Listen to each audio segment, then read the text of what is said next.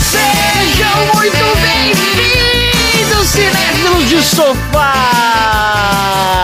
Peguem a sua pipoca de micro-ondas e vamos a mais uma sessão aleatória! Nesse podcast, a gente sorteia um filme, premia categorias improváveis do cinema e analisamos temas do qual não temos nenhuma qualificação para falar sobre, como os acidentes no meio da cidade, socos no estômago e capangas muito ruins de mira. Olha só, André. Diga. Você precisa dar um recado importante, mas o maître do restaurante disse que você não pode entrar. E, se for o caso, você poderia deixar o recado para ele mesmo poder passar para a pessoa. Tá bom. Mas como você quer entrar mesmo assim, qual é o tipo de recado muito esdrúxulo que você daria para poder passar? Ah, pro cara deixar eu passar. É, Eu ia falar pro cara assim, olha, fiquei sabendo que, que o cônjuge dessa pessoa aí tá aqui fora e disse que vai entrar e quebrar tudo aqui em cinco minutos se eu não conversar com ele agora. Olha aí. Ô, Dudu, Oi. qual foi o brinde mais legal que você já ganhou? Brinde? É, do hotel que você foi, ou da festa, alguma coisa assim. Não, assim, eu não trabalho nessas empresas que vocês trabalham, eu ganho brinde. Não, mas você frequenta ambientes sociais, onde rola brinde, pô. Eu ganhei um sorteio, eu não sei se é brinde, porque é sorteio de empresa. Vale, vale, não deixa de ser um brinde. Tava sorteando um monte de coisa. Aí eu ganhei uma air fryer. A minha air fryer foi um sorteio de empresa. ah, isso é bom, cara. É bom? Pois é. Maravilhoso, pô. Lá no Pará. Vim trazer ela no avião, tive que pagar 100 reais pra trazer a porcaria da air fryer. Pô, custou mais que comprar airfryer. Quase mais ou menos o mesmo preço. Tá ótimo. Grande Xi. Opa! Xi, Dink. Você que é da terra da garoa, me fala aí, você prefere a terra com garoa ou sem garoa? Olha, eu sou time garoa. Olha aí, time garoa. Ficar no, no ar seco não é legal. É, faz mal pra respiração. Eu vivo levando choque. Choque. É, você nunca passou por isso. Você fica num, num ambiente muito seco, você fica passando a mão ou no seu gato ou no tecido e você vai pôr a mão em alguma coisa de metal e tá! Tem muita eletricidade estática, É. tá certo. Então, Zera, Diga. você já usou alguma roupa ou algum figurino que você copiou de um filme, série ou novela? Ah, claro, mas é claro. Não, que não seja de festa fantasia. Ah, não vale? Não, você usou na real. Ah, Na real? Tipo, você andando na rua? É, pra você andar na vida real, pô. Não é pra ir festa fantasia. Caralho, bicho. pô, então eu acho que não, cara. Ah, perdeu oportunidades aí. Acabou com a pergunta do Xi. Ah, não, te- não, não, não, não, não, não, não, não, não, não, tem, tem, tem sim, tem sim, tem sim, tem sim, tem sim. Eu, por exemplo, eu não gostava de usar camisa social xadrez. Oh, como assim, gente? Quem gosta disso, né? Todo mundo, pô. Todo mundo de Goiás, né? Mas aí, fui vendo Parks and Recreation, tinha um personagem lá que o cara usava camisa social xadrez com gravata, eu falei, é verdade, fica bom. Aí eu comecei a usar. Com gravata é foda.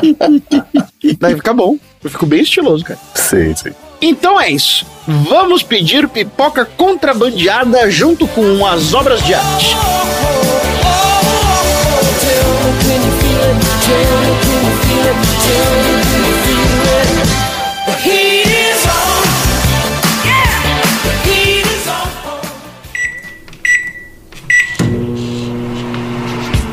Fecha isso, com o peito cabeludo desse jeito, que horror. Não é sexy, é animalesco. Ele tá brincando, né?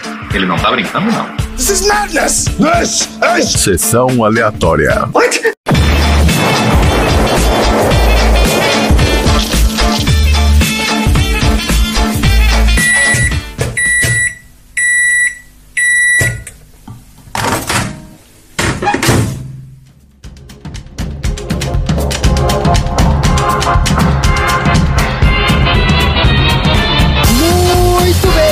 começando mais um episódio do Sessão Aleatória, o podcast mais safo da Baixa Podosfera. O mais rouco da Baixa Podosfera. Também com o host mais afônico da Baixa Podosfera. Esse é o podcast preferido dos investigadores que tiram férias em hotéis de luxo só para poder continuar trabalhando. Porque aqui no Sessão Aleatória a gente já falou sobre criminalística no episódio 54 do filme Gataca, com participação do nosso querido Léo Rodrigues. Calculamos quanto custaria um final de semana na Estica, em Nova York, no episódio 16 do Perfume de Mulher. E falamos sobre vagas arrombadas no episódio 57 do Pequeno Príncipe, com participação do maravilhoso Bruno Trajano, porque independente de qual é a sua profissão, se você está trabalhando nas férias, você está em uma vaga arrombada, meu amigo. Tá tudo aí nos episódios anteriores do Sessão Aleatória. E obviamente que eu preciso pedir desculpas aí aos nossos ouvintes pelo fato de estar afônico. Houve um problema logístico. Aqui ontem eu fui num culto e louvei muito. então, por isso, né, gastei muito a minha voz aí, adorando divindades. Esse que é o negócio. Então, para você que tá chegando aqui pela primeira vez, caiu justamente nesse episódio, primeira coisa, quer dizer, essa não é a minha voz real, é muito próxima, mas não é tão ruim assim. E eu queria avisar também o seguinte: hoje é um episódio um pouco incomum. Talvez tenha um nível elevado de piadas internas e autorreferências, né, mais do que a gente faz normalmente. De qualquer forma, eu vou explicar como é que funciona o Sessão Aleatória. O nosso podcast tem duas partes. Na primeira, a gente fala sobre o filme da semana sorteado de uma lista, conversa sobre as nossas opiniões e traz curiosidades de produção. E na segunda parte, a gente fala sobre assuntos aleatórios inspirados pelo filme. E aí vale tudo, qualquer tema pode aparecer nos nossos assuntos aleatórios. Então, se você não viu o filme, ou viu e não não tem problema, porque o filme é só um aperitivo para o nosso prato principal, que são os assuntos aleatórios. Só que hoje está tudo diferente, né? Além de eu estar sem voz, o filme de hoje não veio de uma lista e nem foi sorteado. Esse filme foi muito mais do que isso. Esse filme veio de uma profecia. Foi feita no nosso episódio número 1, lá quando o Lorde Tonzeira ainda nem detinha o seu título de nobreza. É isso aí. Edição, coloca aí, por favor, um trechinho daquela maravilhosa divagação do Tom. Tem muita gente que já viu o nosso episódio 87, que é um episódio que ficou muito famoso por a gente falar sobre um tira da pesada, gostou Que isso? do podcast e resolveu Tá maluco? e resolveu voltar a assistir desde o começo. Isso. Ô, Tom, conta aí pro nosso ouvinte de onde saiu essa conversa maluca e por que, que a gente tá falando de tira da pesada neste episódio maravilhoso. É simplesmente por causa depois de muito estudo, que é isso que eu faço, eu estudo bastante, Ah. eu descobri que a receita do sucesso de um podcast ele conseguir durar 87 episódios. Ah, é isso? Então ele no mínimo Ah. tem que durar isso. Todo mundo que faz menos de 87 episódios não são famosos o suficiente ou não ficarão famosos o suficiente. Então, é a partir dos 87 que a gente vai começar a viver uma vida de celebridade. Só que não adianta só a quantidade de episódios, tem que ter também o conteúdo. E aí no conteúdo a gente tem que trazer tudo aquilo que é o de melhor chorume do cinema dos anos 80 que tá presente justamente nesse filme aí. Tá certo. Que vai render bastante pauta pro episódio de hoje, que vai ter pelo menos umas 3, 4 horas aí.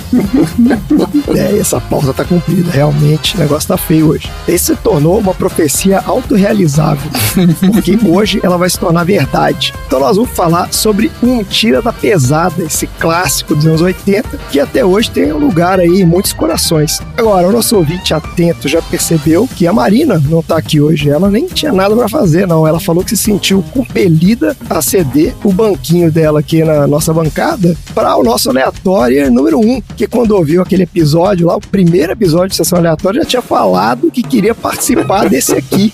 E aqui promessa é dívida. É isso aí. Estamos aqui com o nosso guru podcástico e o maior especialista em procedimentos policiais dos anos 80, o nosso querido Xi do 80 Watts. Seja bem-vindo mais uma vez, meu caro. Fala galera, estamos aí de novo. Um dos filmes que eu mais assisti na vida, assisti no cinema, na TV, em videocassete, em TV a cabo, em DVD, em torrent pirata. O que você falar, eu já assisti esse filme.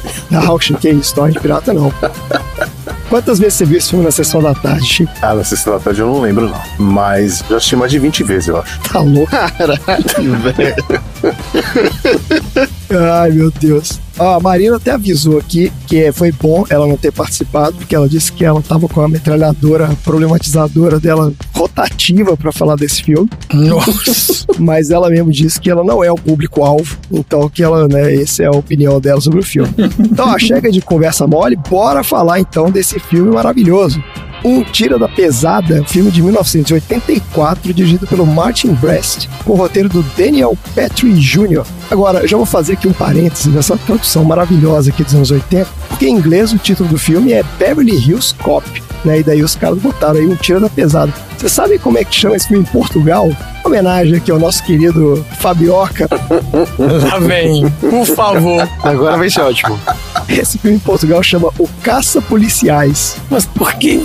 É porque de 84 saiu também o- os Caça-Fantasmas, né? Então acho que eles quiseram pegar a carona aí. Mas o que que tem a ver? Nossa, mas é caça qualquer coisa, então. Ele é policial, tem que sair o caça, é o caça policiais. Ai, não acredito. Não, não, não, não, não, não. Não, não acredito.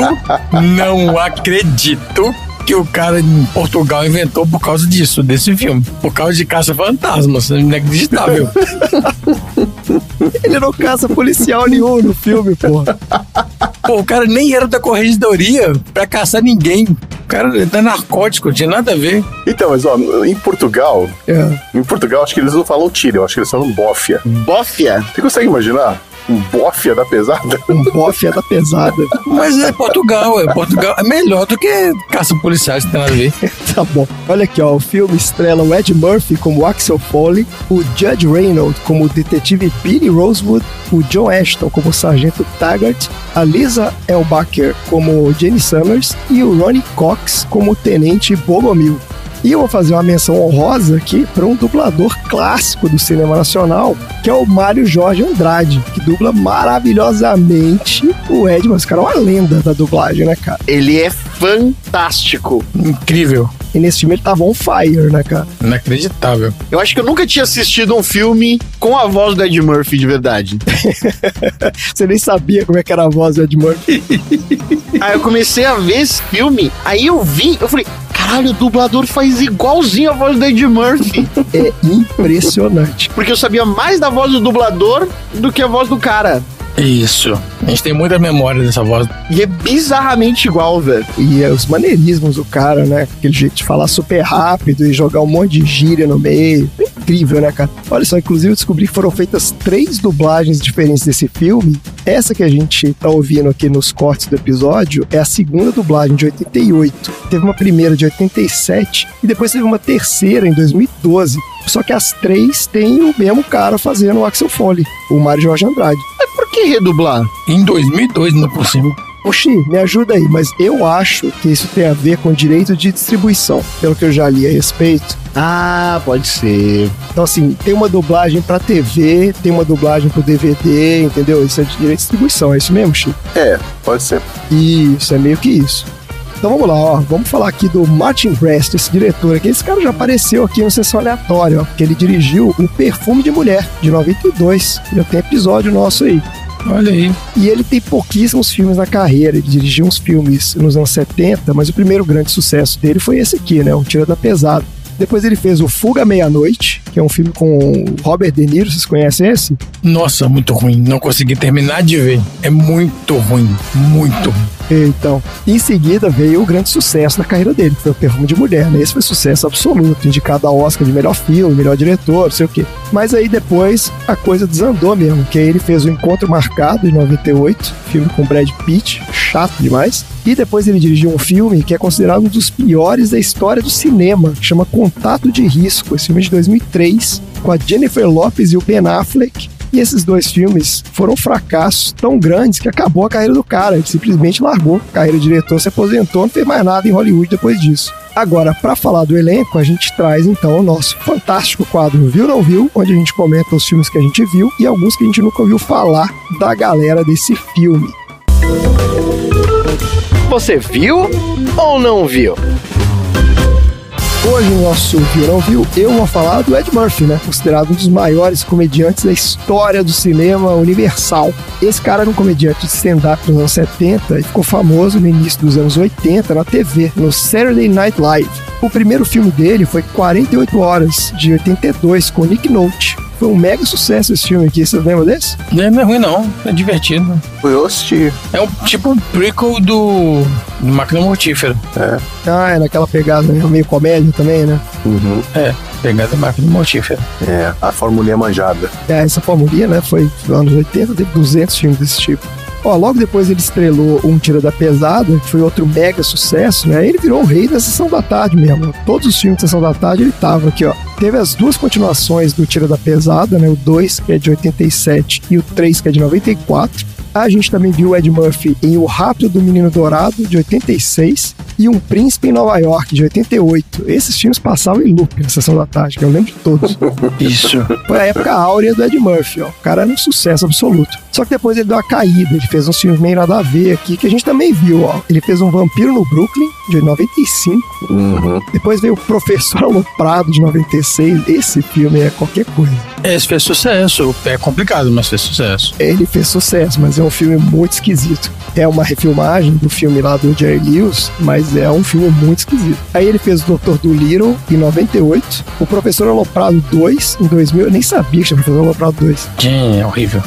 Isso. E teve o Norbit de 2007. Esse filme é filme bem merda. Esse é horroroso. Esse é agressivo. Esse não dá pra ver, não. Mas ele tem um lugar nos nossos corações também pela atuação de voz maravilhosa que ele faz do burro, né? Nos filmes do Shrek. A gente já falou aqui também no Sessão Aleatória. Tem episódio aí pra trás onde a gente fala disso. Agora eu quero saber se vocês viram o Ed Murphy em Um Tira da Pesada de 2013. Vocês sabiam que existe isso? Como assim?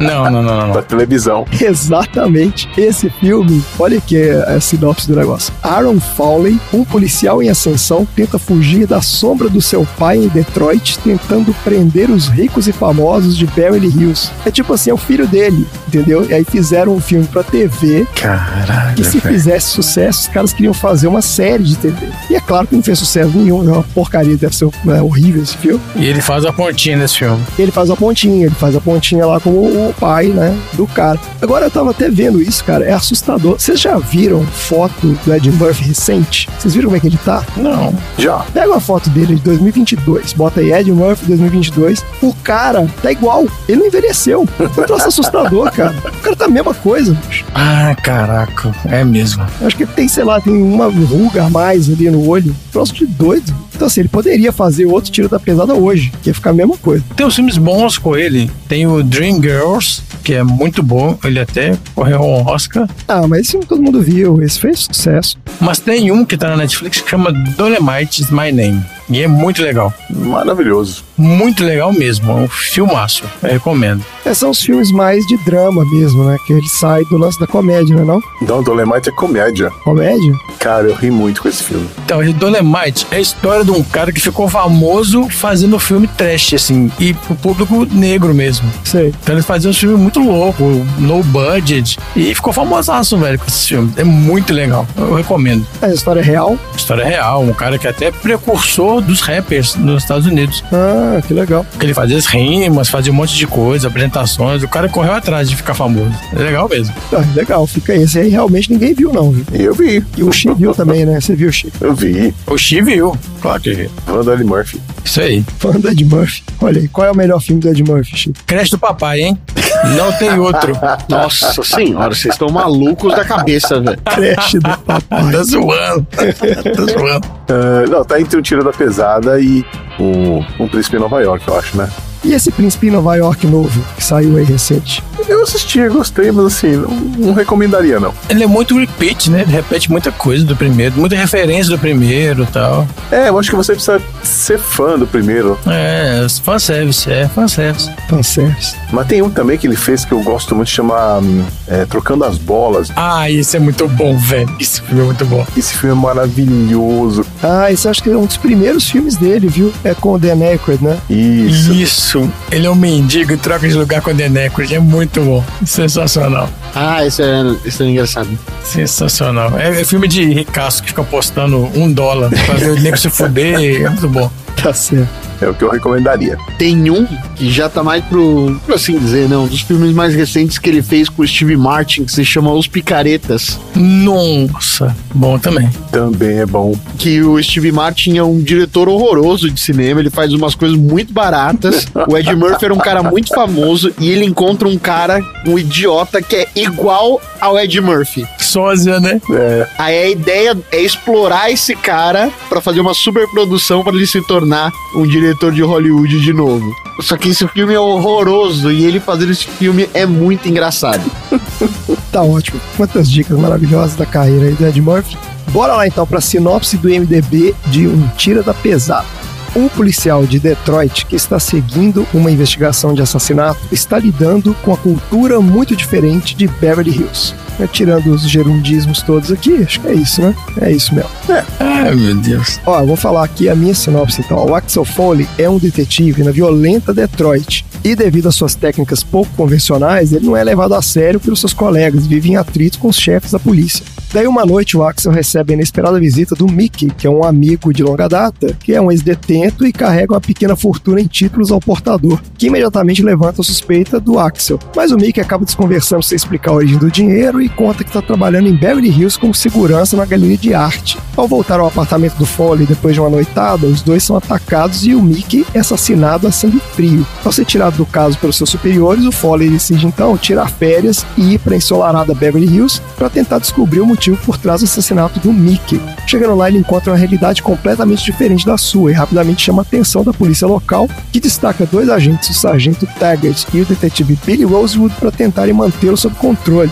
Mas desconfiados de que o assassinato está relacionado a um esquema muito maior, chefiado por um grande empresário local, o Axel insiste na investigação e acaba se metendo em altas confusões, enlouquecendo a polícia e os bandidos de Beverly Hills. E essa última frase eu tirei da chamada da sessão da tarde, da década de 80. e é isso o filme, minha gente. Altas confusões em Beverly Hills. Vamos lá, Chico. Você falou que esse é o seu filme favorito do Ed Murphy. Quanto que você gosta desse filme? É o seu filme favorito da vida? é um dos filmes, né? Na verdade, foi por causa da época mesmo, né? Em 84, praticamente de 82 até 88, tudo que o Eddie Murphy tocava virava ouro. É isso mesmo. Ele era intocável, assim, ninguém podia falar nada do Eddie Murphy. Até ele, depois, anos mais tarde, falou que ele mesmo ficou insuportável. Ele não se aguentava mais, porque ele, ele achava que ele, ele era o dono do mundo, né? E realmente parecia, porque todos os filmes dele iam bem nas bilheterias, ele tava na TV o tempo todo, em capa de revista, jornal, e o mundo tava aos pés dele, né? Então, nos anos 80, eu acho que para competir com o Eddie Murphy, só o Stallone e o Schwarzenegger, viu? Que o resto tava um pouco abaixo. É isso mesmo. É, não tinha cara do tamanho dele, né? Nessa época. O cara tava quebrando o recorde de bilheteria, todos os filmes, então um troço impressionante mesmo. Sim.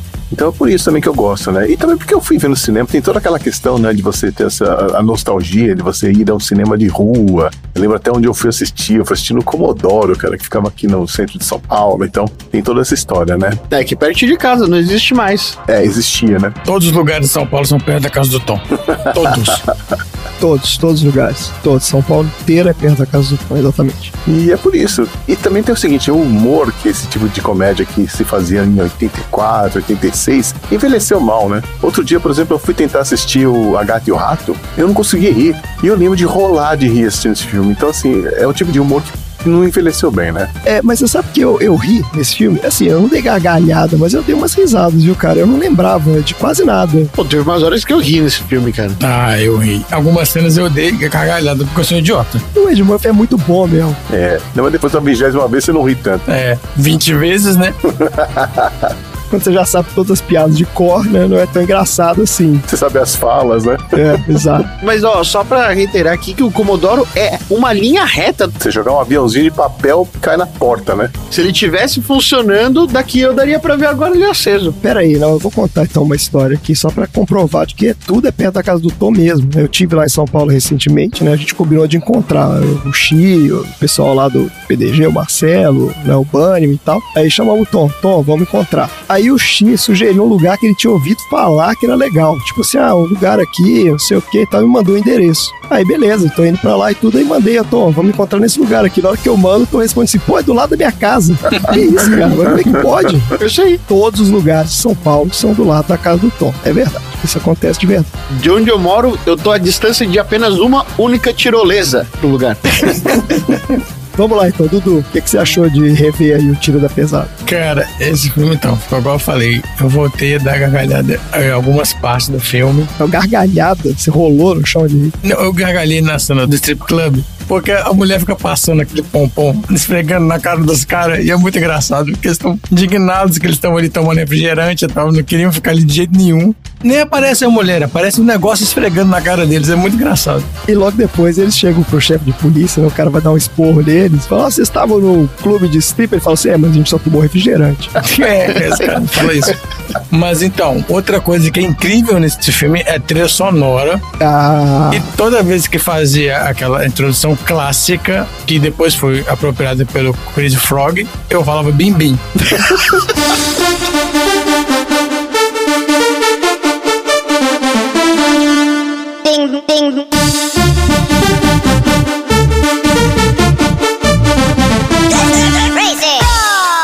Eu assisti o filme falando bim bim toda vez que ele tocava. Caralho, eu também fiz isso. E agora eu vou ter que mudar o meu troféu aleatório. puta, não acredito. Ah, não teve como, então desculpa, mas eu assisti o filme falando bim bim toda vez que tocou a música. Toda hora, toda hora. Começava a tocar essa música, eu falei, caralho, de novo essa música? Toda hora. E eu não lembrava que tocava tanto. Tipo assim, o cara tá andando no corredor, tá tocando a música.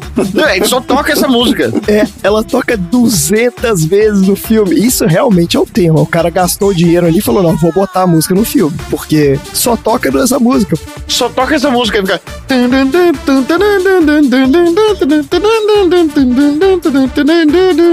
Não, tem outras músicas clássicas, a música de abertura, Irizon, tem umas outras, a trilha sonora é muito boa. É, isso. Mas é basicamente isso. Eu fazia bim, bim. Eu também, eu realmente eu assisti falando bim bim. E você, Tom? Como é que foi a sensação maravilhosa de rever esse filme? Mais um desses filmes que eu achava que eu tinha assistido e nunca tinha assistido. Como assim? Não fazia a menor ideia de que você tratava sobre isso.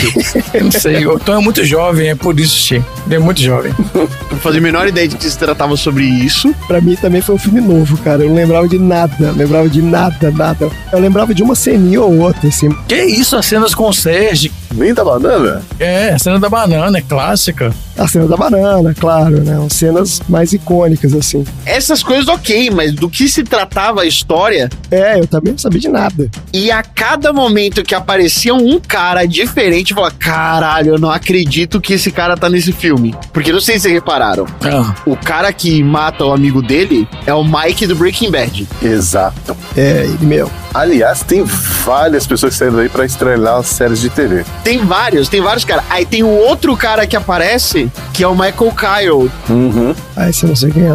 É o Damon Wayans. o Damon Wayans. É, fez estreia na tela. aparece aonde? Quando? Aí, tá vendo? Tem uma hora que ele compra, o Ed Murphy compra a banana do Michael Kyle. Caralho. No hotel. Ele tá arrumando as frutas. Ah, ele é o cara do buffet, que ele pega a banana. Tá, tá, tá. Isso aí. Nossa, não reparei. Tá muito magro. Tá muito jovem, isso sim. Ele tá muito magro, ele tá com cabelo. Nossa, surreal. E tem um dos policiais que o cara também é o rei dos anos 80, né? Qual? Não sei se é o, o policial careca ou o outro cara. O Magrelo, É, o magrelo. ele é rei dos anos 80, mas eu não lembro de nenhum outro filme dele, cara. Ele é o rei dos anos 80. O Johnny Reinhold. É, esse aí. De que outro filme que você lembra dele? Ele é coadjuvante de uma caralhada de filme. Não, a cara dele não é muito estranha mesmo, não. É, Ele tem uma carreira longa. Mas nos anos 80, não lembro muita coisa não. Lembro dos anos 90. Ó, tem o Paul Reiser, ele aparece lá. O Paul Reiser tá nesse filme? Tá, tá. O Paul Reiser aparece nesse filme, no comecinho do filme. Ah, então é o amigo do Axel Foley no começo, é o Paul Reiser. Ele tá na delegacia na hora que ele chega lá. e- Porque eu falei com a Thais, eu falei, é o Paul Reiser. A Thais falou assim, não, não é, mas parece muito. A gente ficou nessa dúvida. Sim, ele tá lá. É só estrela, cara. Caraca, o Paul Reiser. Sabia. E tem o vilão vilão do Robocop também, né? É o, o cara da empresa, né? O Bogomil é o vilãozão lá do Robocop, o executivo lá, Isso, isso aí. é, da OCP, que é metralhado no final. É ele mesmo. Ele aí. Isso aí, realmente é uma galera forte ali, né? E o Sérgio é o cara que fazia aquele primo cruzado. Ele é o cara do Primo Cruzado? É, ele fazia o primo cruzado. É, ué. Ele era o Baltus, Baltus, Baltus. Aqui no Brasil é Zeca É, e ele era mineiro. Era mineiro. Ele falava com o sotaque caipira. exato. Ele era mineiro. Essa que é a pior coisa. O cara era da Grécia, original. É, da dublagem dos anos 80 era qualquer coisa É, cara, eu achei, assim, é um baita do clichê também, né? Assim, a história do peixe fora d'água, né? É o cara que chega no lugar, que tudo é diferente, não sei o quê. Mas eu achei bem feito, cara. Achei legal. Nos anos 80, essa coisa assim de ter esse mundo que você não tinha contato existia mesmo. Porque era um mundo menos conectado, menos globalizado, né? Então, o cara que nasceu em Detroit, ele nunca ia pôr os pés em Beverly Hills mesmo. Então, assim, eram mundos ah, separados mesmo, né? É, pode crer, é isso mesmo. Tanto é assim que eu li depois aqui, né, fazendo a pesquisa sobre o filme, que esse filme nem sequer foi filmado em Beverly Hills, cara. Os caras recriaram tudo em Los Angeles. e, tipo, eles filmaram uma ceninha ou outra só, tipo, só pra fazer umas externas e tal, no Rodeo Drive. Mas assim, daquela delegacia de polícia, por exemplo, que aparece lá, que é um prédio, né, gigantesco, todo. E o cara falou, não, aquilo lá era um prédio qualquer lá em Los Angeles, a gente filmou o negócio. Então, tipo assim, realmente, cara, ninguém tá preocupado se era Beverly Hills mesmo ou não, sabe? Eles só criaram uma coisa ali totalmente cenográfica. Então, a ideia de Beverly Hills era aquilo lá, sabe? Eu achei isso muito legal. Esses filmes de ação dos anos 80, você tem que ter um nível de suspensão de descrença, nível Marvel, né, cara? Porque tudo que acontece ali é muito doido. Tem uma cena que eles estão no depósito lá do Maitland, né? E o Axel e a Janet, eles acham lá as drogas, né? Que estão dentro do café lá, lembra disso? Ah, ele coloca o dedo e fala: Isso não é doce. Eu nunca entendi aquele negócio do cara botar na boca pra ver se era cocaína ou não, né? Tipo, o que, que poderia ser aquilo, né, cara? Porra. É, deve ter na polícia lá um teste de botar o dedinho na cocaína e botar na língua pra saber o que, é. Mas o que mais poderia ser aquilo? É óbvio que era cocaína aquele negócio. Sei lá, farinha, Farinha. Ele poderia ser farinha, ou ele poderia ser açúcar, enfim. sal. Farinha, é, o cara tá levando farinha contrabandeada, pode ser. Mas aí então, porque ali já tinha mostrado que aqueles caras lá do, né, os vilões lá, eles eram assassinos, pô, sangue frio, né, cara? Eles mataram o cara lá em Detroit com dois tiros na cabeça no corredor do prédio, pô. Que inclusive a cena super violenta, pô. Aquilo é poderoso chefão, né, cara? E, Só não tem sangue, mas tipo, pô, eles metem o revólver na cabeça do cara e aí o cara ajoelhado, né? e, é, e disparam dois tiros. Eu falei, caralho, eu era criança vendo essa porra.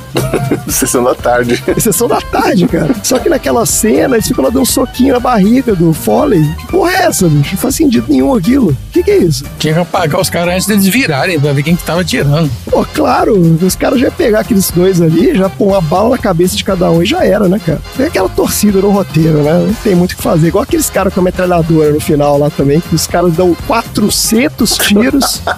Nossa, gente, nossa, deu vergonha alheia. Não faz menor sentido. Nem Stormtrooper é tão ruim assim. o cara, ele pega a metralhadora e fica balançando de um lado pro outro, assim, tipo, que isso, né? E faz uma linha, né? Não, eu vou tirar na linha aqui na sua frente. É, ele já tirou uma linha, exatamente, é isso. Então ele não pega ninguém. Mas assim, essa suspensão de descrença, agora, tirando essa palhaçada toda, o filme é legal, cara, é engraçado. Tem umas cenas muito bem boladas mesmo. E o Ed Murphy, ele improvisou vários daqueles diálogos. O cara era aquele estilo que a gente falou também do Robin Williams, né? Que o cara chegava lá e começava a improvisar tudo. E ele fez isso nesse filme. Várias aquelas cenas ali, o cara chegou na hora e falou, beleza, me dá aí que eu faço. Mandou ver, né? Talento nato. É, era foda. Ele era tão bom que até o pessoal que contracenava com ele tinha que segurar o riso. Os caras começavam a rir no meio da cena, né? A hora que ele vai fazer a cena com o cara que faz o secretário da menina que trabalha no museu, cara, é muito engraçado, porque o outro cara também é muito engraçado. E ele também parece que tá improvisando. E aí o Ed Murphy se aproveita do improviso do outro cara pra fazer piada.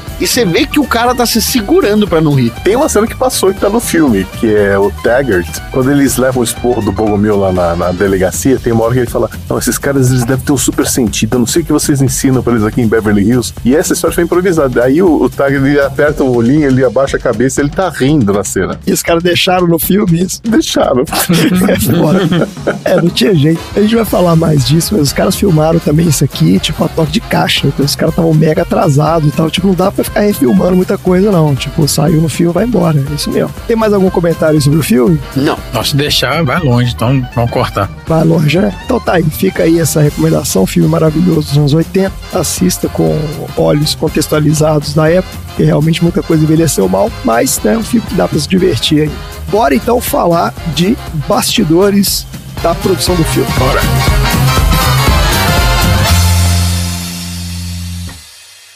Não, peraí, peraí, compadre. Você é lero, lero. Você conversa fiada, compadre. Como é que você aceitar dois mil depois que me dá cinco? Que papo é esse, meu irmão? Que papo, que conversa fiada é essa? Olha, você não tá lidando com nenhum trambiqueiro, não, cara. Tem que confiar em mim. Meu irmão, não quero nem saber se você é trambiqueiro ou não. Eu quero meus cinco mil, eu vou repetir. Vou repetir. Cinco mil dólares. Vou, ô, limpo ouvido. Cinco mil dólares. Deu pra ouvir? Sacou bem? Isso aqui é micharia, não quero Olha aqui, não. cara, se vai bancar o teimoso, pode pegar toda essa carga e vai fumar Não, no eu não fumo essa Eu porcaria, não. Não, eu nem gosto dessa marca Eu não de cigarro. Ah! Isso. Foi um prazer fazer negócio com você. Tchau.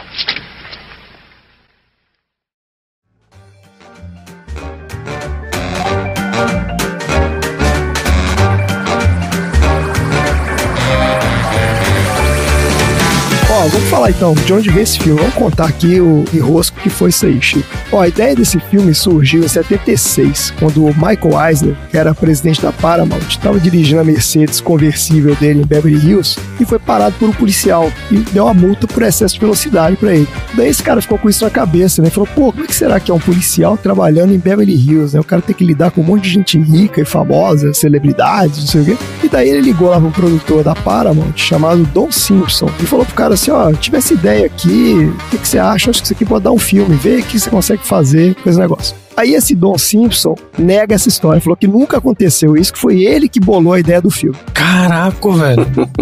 Seja lá de qual dos dois que foi a ideia, o fato é que esse Simpson contratou um roteirista chamado Danilo Bach e pediu pro cara escrever um roteiro para um filme sobre um policial que ele viria de uma área, né, barra pesada de Los Angeles, seria transferido para Beverly Hills, causando altas confusões. Isso aí devia estar no briefing dele, ó. Mas aí o cara não acertou muito o tom do roteiro. Eles ficaram trabalhando nisso durante alguns anos, até que em 81 eles apresentaram para Paramount um roteiro chamado Beverly Drive, que era sobre um policial chamado L. Axel, que vinha de Pittsburgh, e ele vai para Beverly Hills para investigar a morte do amigo, que ele suspeita que foi encomendada por um grande empresário local. Então, assim, esse roteiro já era meio que a gênese do filme do Tiro da Pesada mesmo, tava tudo lá, né? Só que o pessoal da Paramount achou a ideia muito batida, tipo, era um filme, ah, um filme policial, dando tiro, não sei o que, não tinha nada muito especial, assim, muito diferente no roteiro. Aí falaram pros caras, não, volta lá, dá uma mexida aí, vê se vocês conseguem, né? Bota aí um temperinho no negócio e tal. Os caras tentaram dar uma mexida e tentaram arrumar o roteiro, mas a galera não curtiu e a coisa travou de novo. Esqueceram desse assunto. E esse Simpson foi fazer o Flashdance, que é outro clássico dos anos 80, né? Esse filme Flashdance saiu em 83 e foi um mega sucesso. Daí os executivos lá da Paramount bateram na porta dele e falaram: Cara, e aí, como é que é? Qual vai ser o próximo filme? E aí ele tirou da gaveta o roteiro lá do Beverly Drive e falou: Ó, tem esse roteiro aqui. O que, que vocês acham? E os caras, não, beleza, vamos fazer, mas vamos refazer a ideia, vamos pensar alguma coisa diferente. Ele contratou um outro cara, que é esse Daniel Petrie Jr., que é o roteirista do filme. Foi esse cara que teve a sacada de dar um tom mais humorístico pro filme. Daí o pessoal da Paramount curtiu a ideia, falou: não, beleza, então vamos fazer. É um filme policial, mais humorístico tal, tinha um lance meio diferente ali. Aí o primeiro ator que eles contataram para fazer o papel principal, que agora já não, não era mais L. Axel, ele chamava Axel L, inverteram o nome, foi o Mickey Rourke. Olha aqui. Mickey Rourke não tem cara de comédia, né, velho? É porque acho que eles queriam botar um cara muito linha dura, uma situação meio que blaseda de Beverly Hills, né? Eu acho que era isso mesmo. A ideia era né, pegar o cara durão lá da polícia e vamos botar ele numa situações meio cômicas. Os caras de Beverly Hills, o cara não mente, o cara faz tudo certinho e não sei o quê. É isso mesmo. Só que essa produção começou a demorar, atrasou, sei lá por que razão, não sei o que. Esse Mickey Rourke também tava pedindo pros caras mexerem muito no roteiro, blá blá blá. Daí rolou algum estresse lá e o cara acabou pulando fora do projeto. E aí, os caras trouxeram Sabe quem pro. O X sabe quem foi, né, X? Uhum. Quem que os caras foram atrás pra fazer o Axel? Aliás, eu mencionei ele agora há pouco. Exatamente. Alguém quer chutar aí? Não, não tava prestando atenção. Valeu. Não, não sei, não, realmente não sei. Ninguém mais, ninguém menos que Sylvester Stallone. É isso. E aí é botar um brucutu pra interagir com os caras lá de Beverly Hills. Não, mas é que tá, o filme era diferente. É, então, aí que tá. E trouxeram o cara, né? E o cara topou. O cara fechou o contrato. Não, bora, vamos fazer tal. E tava animadão. Só que o Stallone já era, né, um big name de Hollywood nessa época. O cara já tinha o Rock, né, que já era uma franquia de sucesso, já tinha rolado o Rock 3 nessa época. né? Ele já tinha um Oscar já. Quer dizer, na verdade ele foi indicado ao Oscar, né? Ele foi indicado ao Oscar, verdade. Ele tinha sido indicado ao Oscar de roteiro e de ator, né? Olha que coisa louca, né, cara? Inacreditável isso. Ele não ganhou, né? Não, não ganhou, não, mas foi indicado, que já é inacreditável. É porque eles acharam que ele tava atuando no, no Rock, ele não tava. isso, exato, é isso mesmo. Aí ele também já tinha lançado o Rambo em 82, também era um mega sucesso. Então, assim, o cara tava no auge da fama de herói de ação. E quando ele viu que esse roteiro tinha essa pegada mais bem-humorada, né? O protagonista é um cara meio escrachado. Ele era meio que até uma paródia do herói machão mesmo. Tinha um pouco dessa pegada, assim, meio subversiva. E ele não gostou. Ele falou assim: ah, quer saber? Não, eu vou pegar, eu gostei da ideia, mas eu vou escrever o roteiro. E aí ele escreveu o roteiro do filme e entregou pros caras o roteiro dele, que era basicamente o cara indo pra Beverly Hills pra se vingar dos caras que mataram o amigo dele. Então, tipo assim, era um filme de ação, de vingança, mega violento, com um monte de cena de tiroteio, aquela coisa maluca de filme de Stallone. Só que isso é totalmente contra o conceito do que os produtores queriam. Então começou a rolar meio que uma queda de braço entre o estúdio e o Stallone para ver qual roteiro que eles iam filmar. Tem até uma história de que o Daniel Petrie, né, que era o roteirista, ele até tentou escrever um roteiro que fosse meio termo entre os dois. Mashup. É, ele tentou chegar ali no consenso. Mas nem o estúdio nem o Stallone gostaram. E o que acabou pesando para a decisão final do estúdio foi o que manda em Hollywood, né? O dinheiro. Porque o roteiro do Stallone seria muito mais caro de produzir. Tinha uma porrada de cena de ação, tinha perseguição, era um troço assim, muito maior do que os caras estavam afim de bancar. Então os produtores acabaram decidindo ficar com o roteiro original lá do Daniel Petrie e o Stallone pulou fora. Né? Falaram, ah, não, esse jeito aí eu não quero. E aí tem um detalhe interessante, ó. Nesse roteiro do Stallone, o protagonista chamava Axel Cobretti. e aí, com algumas pequenas modificações, ele pegou esse roteiro e ele filmou, que ele acabou virando o Stallone Cobra, de 86. É o filme lá que ele é o Cobretti, né? Cobretti, exatamente. Que coisa maluca, né, cara? O roteiro dele foi filmado, né? Foi filmado, quer dizer, tinha nada a ver, né, cara? Ó, o nível do o Cobra é um filme do policial machão mesmo, mata todo mundo e tal. Tem nada a ver com isso aqui. E aí, ó, quando o Stallone saiu, que os caras foram atrás do Ed Murphy, que na real já era o plano B deles, né? Os produtores já tinham sacado que a história lá com o Stallone ia dar merda, né? Os caras já, porra, esse cara aqui é muito esquisito. E já tinham meio que deixado o Ed Murphy de sobreaviso. Tipo assim, ó, segura aí um tempo que, né, se der merda que a gente te liga. E o cara adorou. Ele tava afinzão de fazer, ele adorou o roteiro, tava mega empolgado. No filme, ele, fala, ele todo empolgado, velho. É um filme inteiro, ligado no 220. É, não, ele tava empolgadaço. Exato. Tava on fire, né, cara? Só que nesse rolo todo de sai Stallone, entra Ed Murphy, o que que aconteceu? Os caras tiveram que mudar praticamente tudo na produção. Desde os figurinos até as locações mesmo. Porque depois das primeiras cenas que eles filmaram com Ed Murphy, os caras começaram a mudar o roteiro para encaixar melhor no personagem que ele criou, né? E aí a produção começou esse lance de atrasar, tava tudo atrasado, o cronograma dos caras tava todo ferrado. Então, assim, era um negócio frenético. Às vezes atores recebiam as cenas uma hora antes de filmar. Os caras estavam fazendo o roteiro enquanto a galera tava filmando lá. E aí teve esse lance de que o Ed Murphy também improvisava várias cenas e tal. Então, assim, foi uma loucura completa essa filmagem. Foi uma maluquice. Teve alguns improvisos que até o diretor pedia. Teve uma cena lá que ele tá saindo do carro e vem o menino lá levar, né? O manobrista, ligar o carro. E na primeira cena ele saiu, jogou a chave e foi embora. Aí o diretor falou: Mas tá esquisita essa cena, você tem que falar alguma coisa pra ele. Aí ele falou: Beleza, ele entrou, veio com o carro de novo e na hora soltou aquela, né? Tipo, ó, isso aqui aconteceu última vez que eu parei aqui. É, exato. o cara é gênio, sabe? É gênio. Segundos ele traz essa piada, assim, sabe? É, inclusive o roteiro ele não teria nenhuma menção à questão racial, por exemplo, até porque né, ele tinha sido escrito pensando num protagonista branco. E aquela cena que ele chega no hotel e começa a fazer aqueles carcel, você não gosta de negros, não sei o quê, ele inventou na hora também. e até o pessoal do estúdio falou, pô, será que a gente coloca? E tal, o diretor falou, não, vai colocar, assim, a cena ficou foda e tal, vamos deixar no filme. Então tinha muito essa pegada do cara. E você sabe a história da cena da banana, Oxi? É. A cena da banana era pra ter uma batata que ele ia botar no cano de descarga. Mas aí deu um problema lá com os caras, eles tiveram que mudar a locação e tal, não tinha batata na hora. Falaram assim, pô, arruma alguma coisa aí pra botar no cano de descarga e tal. E aí acharam aquelas bananas ali, montaram rapidinho o negócio de fruta. Falaram, não, entrega as bananas aí pra ele e resolve o negócio. Imagina o contra-regra, voltou correndo e falou assim: diretor, não tem batata, não tem batata, fudeu, não tem batata, aqui não tem batata. Só pra constar, você pode enfiar batata, você pode enfiar banana, você pode enfiar cimento, não vai fazer aquilo com o carro, tá? Não vai funcionar. Nem nos anos 80 não funcionava. não, não, não funciona. Já testaram já. Eu tava assistindo ontem com a Grace, aí é, o cara faz isso, aí o carro começa a falhar. Eu falo, é sério isso? Eu falei, não, cara. Era uma época mais inocente. A década de 80 era. Olha, o único jeito daquilo acontecer é se fosse uma banana de dinamite, aí sim. Explodiu o negócio. Ai, meu Deus. Olha, qual que foi o resultado dessa maluquice danada, então? Ó, foi um fenômeno de público e de crítica. Com custo de produção de 13 milhões de dólares, o filme arrecadou mais de 316 milhões. Caraca. Ele foi a maior bilheteria de 84 e a terceira maior bilheteria de todos os tempos na época que ele saiu. Ele só perdeu pro Poderoso Chefão e o Exorcista. Olha que maluquice. É isso, hein? Até hoje ele tá entre as 50 maiores bilheterias de todos os tempos, né? Que os caras fazem aquele ajuste de inflação para comparar os filmes, né? E ele tá lá na lista dos 50 maiores. E a recepção da crítica também foi extremamente positiva. Ele entrou em diversas listas de melhores filmes do ano e tal, e foi considerado por muitos críticos uma das melhores comédias de todos os tempos. Ele foi indicado ao Oscar de melhor roteiro, mas ele acabou ganhando mesmo foi o Grammy daquele ano. Ele ganhou a melhor trilha sonora, né? O Dudu já comentou aí, ó, chegou à primeira posição do Billboard Top 200 em junho de 85. E as faixas mais conhecidas são aquelas, né? O Hit Is On, do Glenn Frey,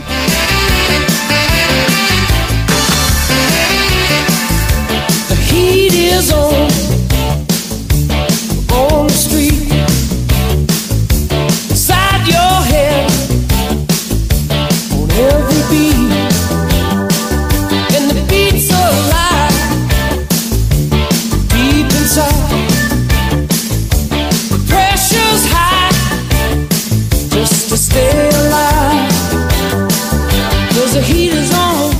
O que, que o Glenn Frey fez além do Hit Is On? Ah, You Belong to the City, aquela baladinha com aquele saxofone famoso, safado no começo.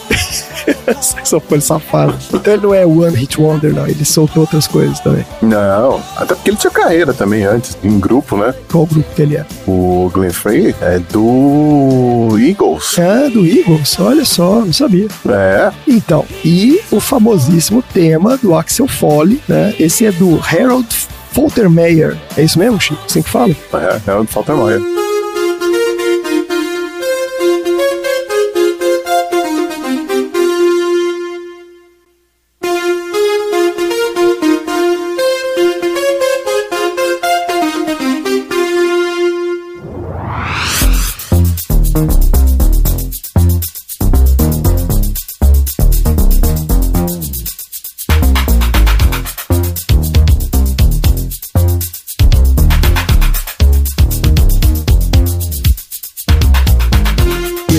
Qual era dele? Ele era compositor de trilha sonora também ou ele era de alguma banda? Não, esse era compositor mesmo. Eu não lembro exatamente como ele chegou nessa música, mas eu não lembro de outras músicas dele. É, eu procurei também, assim, não achei muita coisa sobre esse cara, não. Eu achei curioso, porque realmente esse tema, né, ficou icônico, né, imortalizado nesse filme e revivido aí, como o Dudu bem lembrou, pelo Crazy Frog. Maravilha do revival dessa música nos anos 2000. Bem, bem. Tá ótimo, gente. Maravilha, então. ó. Bora pro troféu aleatório? Bora. Bora. Bora. Bora.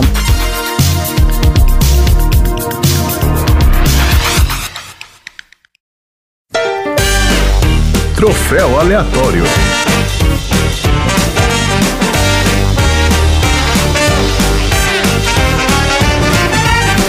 Vamos lá então, troféu aleatório, chuva de troféus. É bom de filme dos anos 80 e que não tem aquele papo de ah, eu não consegui achar troféu. Cara, é um troféu a cada 5 minutos de filme. Vou dar 20 troféus aqui pra esse filme, é uma maravilha. Vamos começar então com o Xi, nosso convidado de honra. Aliás, a Marina falou que não é convidado mais, né? Você é o nosso integrante de honra aqui do. Tô esperando o título aí. Isso, eu tô esperando o título. tá ótimo. Vamos lá, Chico, qual é o troféu aleatório para o Tira da Pesada? O meu troféu aleatório é o troféu Pistoleiros de Araque, que vai pra todo mundo que disparou uma arma nesse filme. Todo mundo. Não, menos o Rosewood. O Rosewood acertava de primeira. Ele acertou de primeira um cara, depois só. Eu falei, nossa, esse cara é um idiota, mas ele atira bem. Acho que ele só errou um tiro nesse filme. Mas vocês separaram que todos eles fechavam os olhos quando atiravam? Técnica, né, cara? Impressionante, levava aquele sustinho assim, sabe, de fechar o olho. Inacreditável essa galera. o Maitland lá, que era o chefão da organização lá, ele nem pra pagar um curso de tiro pros caras, né? Porque todos eram péssimos atiradores. Nossa, mas muito. O único tiro que o cara acertou foi a queima-roupa na cabeça do cara ali, que não tinha jeito, né, pô? É, Vai ver que errou, ele atirou duas vezes, que errou o primeiro também. Acertou o segundo. Ele ia acertar o coração, na verdade. Não é possível, cara. E você, Tom, qual é o troféu aleatório aí pro Tira da Pesada? Meu troféu hoje o Andrezinho não vai gostar. Eita, não vou gostar por quê? Porque o troféu chupa Christopher Nolan Que isso? Sacrilégio. Pera aí, not on my watch. Que que é isso, cara? Tá maluco? vai pra cena de ação real mais desnecessária que foi aquele começo do filme da fuga. Que ele tá dentro do caminhão de cigarro É. e o caminhão sai sem efeito especial nenhum, destruindo uma série de carros. Sem dó. Não, aquilo é maravilhoso. ele vai batendo nos carros de propósito, né, velho? De zigue-zague pra bater em todos os carros da rua. Exatamente. Ele bate em tudo o que é possível. Ele bate em tudo, assim, de graça. de- nem precisava, nem precisava ele ir lá. Trá! Aí aparece carro pegando fogo, destruído e tal. Caraca, que cena caótica pra um filme de comédia. Não, e tem a, cena obrigatória da explodindo o caminhão de fruta, né, cara? Fruta voando pra todo lado. Tem tudo ali. Opa, Exatamente. essa é clássica. Clássica, clássica nos 80. Que era maravilhoso. Fiz a salada de fruta na hora ali. Eu tenho certeza que se o Dudu fosse diretor, ele faria essa cena em todos os filmes, entendeu? Porque ele tem um ódio por fruta, entendeu? Explode essa merda. Explode essas frutas. Bota um monte de banana ali, explode essas bananas agora. Atropela aí. Ah, sensacional. E você, Dudu, qual é o troféu aleatório para um tiro da pesada? O meu troféu Jim Carrey de caras e bocas vai pro Rosewood quando ele tá esperando o Axel Foley no carro. Toda hora mostra um take na cara dele ele fazendo caras e bocas que ele não sabe se ele vai sair se ele vai ficar no carro. É, vê que é porque não sabia, porque o roteiro era tão louco ali. Não, mas ele fica fazendo um monte de cara de, de tipo assim, "Ah, faz cara de maluco aí, aí ele faz cara de maluco. A hora que estão os dois caras foi uma das horas que eu achei engraçado, que eles ficam falando, cara, eu me preocupo com a sua alimentação. Esse diálogo é muito bom. Tudo improvisado isso aí. Eu falei, caraca, que diálogo idiotamente engraçado. Mas será que não é o café? Você anda muito agitado ultimamente. é, exato. É, maravilha. Ó, eu tenho várias críticas à organização lá do Maitland, né, que é o vilão. Mas eu tenho que dar um troféu aqui pra eles, que é o troféu Agente Smith de vilões estilosos, que vai pros capangas dele, porque ele não gastou dinheiro pra dar o treinamento pros caras, porque ele gastou interno Armani pra galera ali, né? Exatamente. Todo mundo na estica, certinho. Extremamente bem vestido, né? Exatamente. O cara entra na organização, ele já passa no alfaiate, vamos tirar a medida aqui pro senhor. Todos os caras ali extremamente bem vestidos. Não, capanga de terno branco e metralhadora é muito chique, cara. Não, todos eles, independente da hierarquia que o cara tá, né? Os caras são extremamente bem vestidos. Vocês repararam que na hora que o Axel chega lá na, na primeira vez que ele vai conversar com o Maitland lá no, sei lá o que que era aquele escritório dele, e aí eles estão lá trocando ideia, não sei o que, ele aperta um botão e sai um monte de cara de terno na sala do lado. Sim, Aqueles caras ficam sentados ali o dia inteiro sem fazer nada. a definição de capanga. Qual é a probabilidade de entrar alguém ali pra, né? Né, Os caras ficam sentados ali, tipo, lendo jornal. É, quando apertar o botão, vocês aparecem. Não, e qual o sentido de jogar pela janela? Me fala, pela porta de vidro. A porta ali na frente, né, cara? Qual o sentido? Pra quê, né? Exato. Pra que o cara resolveu destruir de graça? Eles queriam justamente simular uma agressão, simular que o cara que quebrou o vidro e tal. Foi isso. Ah, foi pra simular a agressão aquilo? É, pra chamar a polícia e tal, simular. Ah, tá bom. É o Dudu salvando aí o roteiro. Gente, mas é. E tem uma cena do final ali também que eu achei impressionante. Que, de novo, sessão da tarde, filme de criança. Na hora que eles matam lá o vilão, é nível Robocop também, né, cara? Eles metralham o cara ali. É verdade. Sim. Pelo amor de Deus, os 80 tiros ali no cara. Pra que isso, gente? Pô, mas no cinema o povo pulava nas cadeiras, viu? Os caras malucos. Foi, foi. Olha aí. Anos 80 era outra época mesmo. Eu não sei como é que a gente ainda tá são. Como é que é possível isso? Tá ótimo, gente. Maravilha. Quem é que vai entregar esses troféus aleatórios aqui hoje? Policiais em carros movidos a banana. Fiz a banana, não. Biocombustível, movidos a banana. Não funciona. Tá ótimo, então. A Marina não tá aqui hoje, então a gente não tem recado nenhum, né? É simples assim. Ah, não, aqui é da loucura hoje. Maravilha, então, minha gente. Bora então para os assuntos aleatórios. Bora. Billy, você salvou a minha vida, tá legal? E eu não vou poder pagar isso nunca, mas Tá, como prova esquece da minha isso. gratidão, eu quero que aceite esse lindo hobby aqui do hotel. E sempre que você sair do banho e se enxugar pro resto da vida, eu quero que pense na nossa amizade. Quero que pense em Axel Foley. Eu gosto muito de você.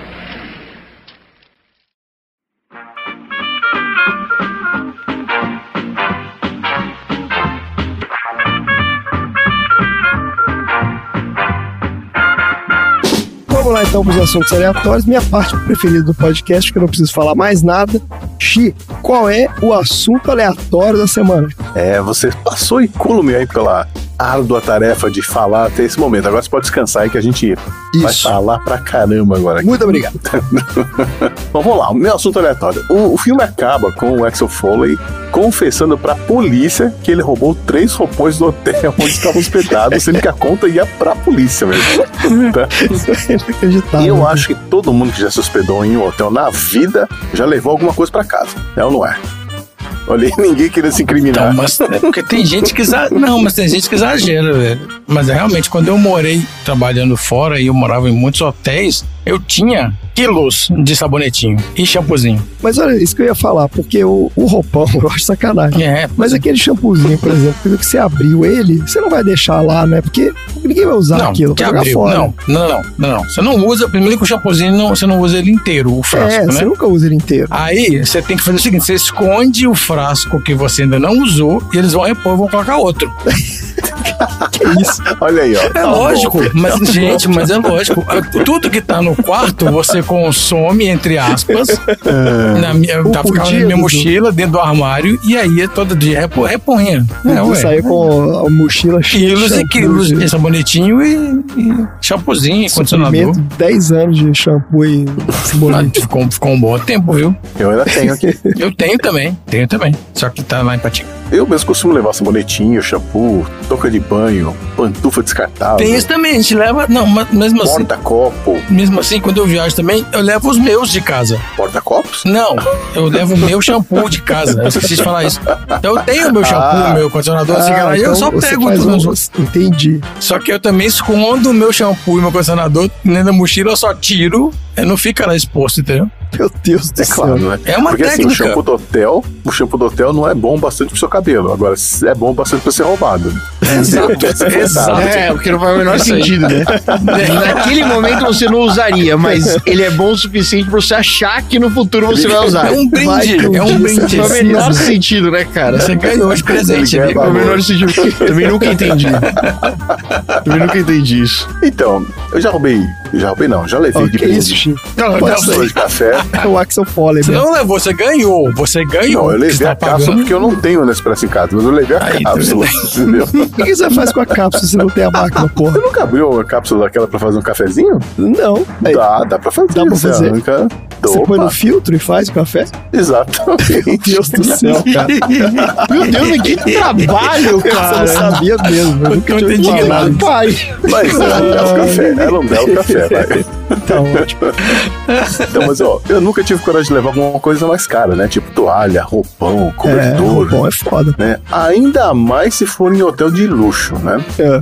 Ah, então eu queria saber, eh, a gente já comentou em algumas coisas, vocês já levaram alguma coisa mais cara assim de hotel? Cara, eu não Ai, levo gente, não. nada. Zero. eu Nada, nem, eu nem nada, uso nada. e nem levo, cara. Não levo Eu tenho nada. só um negocinho de, de papelzinho toalha. Não de papelzinho toalha, mas aqueles lencinhos de papel assim que eu ganhei, que eu deixei guardado aí, mas eu ganhei. Ganhou, Não, mas tudo que tá no seu quarto você ganhou também. né? Diferente da minha avó. você ganhou. A sua avó é daquelas que leva aqueles enfeites de centro de mesa de casamento? Não, Pra a minha avó, a minha avó roubava prato do restaurante de estrada onde, ela, onde a gente parava pra viajar. Não é possível. Como assim? Juro pra você. Mas como? O tanto, o tanto que você ia almoço de família no domingo de prato diferente escrito churrascaria gaúcha. Mas. Peraí. É, que não tá escrito. Não, Não, não, tá mas eu preciso escrito. entender qual é o modus operandi dela. O cara chega, entrega o prato, ela come, depois ela guarda ou ela guarda antes? Ela passava um paninho assim, um lencinho, um lencinho umidificado. Ela metia na bolsa e saia fora. Ninguém nunca ia, ninguém ia jamais duvidar de uma idosa. Ia falar, idosa, acho que você tá roubando um prato. Mas o garçom vem tirar os pratos, ele sabe quantas pessoas tem na mesa. Ninguém perguntava, tipo, cadê o prato? No, no restaurante você deixa. no- na, na churrascaria de estrada você deixa lá, né? Ah, tá. No restaurante você come- termina de comer e você deixa o prato em cima da mesa. Ou não, né? É, ou não, né? Ou não. Normalmente a família inteira deixava o prato, com exceção da minha avó que levava o dela. Deus do céu, cara. Imagina a cena, você lavando o almo- almoço, né? Lavando a louça, depois você puxando o prato do rancho da pamonha, do Santo Cara, Grau. cada prato tinha um formato diferente. É, O que hoje as pessoas chamam de estilo, a minha avó chamava de crime. Lá tinha talheres da Varig também ou não? Não, não. A gente não tinha acesso, era só prato mesmo. Bom, o, o site alemão Wellness Heaven, ele é especializado em turismo de luxo, né? Eles fizeram uma pesquisa com os 1.157 donos de hotéis, perguntando quais foram os artigos mais roubados de seus estabelecimentos. Olha aí. Ah, lá E olha só, para minha surpresa, os roupões ficaram em segundo lugar. Segundo lugar. É, agora vamos ver se vocês adivinham os outros nove itens que estão nessa lista. Ah, fácil. Manda aí. Acho que começa com o shampoozinho, né? O shampoo é o número um. Não, não, isso aí, é- isso aí não, estamos falando de hotel de luxo. Ah, não, mas não tem shampoo. Não, não no tem de shampoo no hotel de luxo? Tem, mas isso aí todo mundo leva. Isso aí eu vou contar como itens de higiene pessoal. Ah, né? esse aí o cara tá, nem não tá- conta. Esse não tá na lista, é o concurso. Entendi, o O shampoo conta. é o Não, isso aí vamos já é vamos juntar tudo tudo isso. A roupa de cama. Isso é a doação. roupa de cama. doação. É o que eu falei, é brinde do Roupa de hotel. cama? Shampoozinho como itens de higiene pessoal. Vai ficar em número 6, tá? Perfeito. Que- roupa de cama? Não, É roupa aqui, de ó, cama não, Cobertores. Peraí, gente. Cobertores em nono lugar. Mas como é que o cara rouba um cobertor? Não, não, não, não, não é possível. amigo. Gente, cobertor é muito uma grande, não cabe na Você mala. não sabe, Cara, você não depende sabe. do tamanho da mala. Cabe? Pô, que isso? O cara compra uma Compra mala. aquele pra- saquinho que faz vácuo. É, isso aí, eu tenho desses aqui em casa, mó É, luxo. É mó útil pra roubar no, no hotel. Vou falar então os ó. Em Não, olha só, mas vamos, vamos chutar. Pera aí, vamos chutar. Deixa a gente Tá, chutar. vai, então vai. eu Chute, queria chute, falar chute. lâmpada. Tem lâmpada aí? Não, Não, não entrou nessa. não, Oh, caraca, velho. não, eu acho que deve ser essas coisas pequenas mesmo. Toalha, beleza, dá pra Bíblia. entender. A Bíblia que fica na gavetinha de todos os hotéis. Carlos, que eu fiquei não vou de roubar a Bíblia. Bíblia porque é, tá no, entre os dez mandamentos. Tem galera que rouba o controle remoto do hotel, será? Não, mas tem gente que rouba pilha dos controles remotos. tem Pilha do sétimo controle lugar na remoto, lista. cara. No hotel de luxo, que filha da puta, cara. Ah, não, aí o cara é muito filha. Aí é, o- é- é o caos, é o caos pelo caos. o cara não tem Eu utilidade. vou falar os outros itens, ó. Vamos lá, vamos lá. Toalhas, roupões de banho, cabides, canetas, Ah, talheres. é, é verdade. Eu já fiquei hotel que o cabide não tinha como tirar ele da- do negócio. Porque O cara a prendeu pessoa o roubava. caralho no Ele tem um mecanismo que não sai. É. É, não mas sai. sabe porque é, aquele, é tipo uma cabeça de prego, né? Que você coloca e encaixa lá na Isso. parte que fica pendurada. Exatamente para isso. Pra pessoa não ficar tentada a isso roubar. não roubar. É. Do Olha céu, aí! Dá um trabalho do cara tirar o nisso. cabide. Pois é. Em número 6, itens de higiene pessoal. 7, pilhas dos controles remotos. Em oitavo lugar, quadros. Quadro. Quadro. O cara tira o Quadros. quadro da parede e leva embora. não, que aí não. puta, cara. Puta merda, cara. Em nono lugar, cobertores. E em décimo, travesseiros. Meu Deus, gente. Não, Você sabe por quê? Eu acho que dá muito trabalho é, fazer gostei isso. desse travesseiro, vou Não levar é pra assim. mim. Como é que se esconde um quadro, né? Na hora de você fazer o check-out? é, né? Porra. Não é simples um negócio desse. O cara tem que ter uma operação ali pra fazer, pô. Então, mas essa pesquisa é bem interessante porque eles descobriram que hóspedes de nacionalidades diferentes roubam coisas diferentes dos Olha! hotéis. É possível. Olha que legal. Ó, alemães e britânicos, eles preferem roubar toalhas, roupas de banho e itens de higiene e cosméticos. Mas eles não tomam banho, porra. Por que, que o cara rouba? Vai ver que não, entendo, toma, porque não toalha. falta disso. Porque não Exato. tem, né, em casa. O cara fala, agora eu vou tomar banho, agora eu tenho. Porque não tem roupa de banho. Já os austríacos, eles gostam de levar pratos e máquinas de café. A minha avó austríaca aí.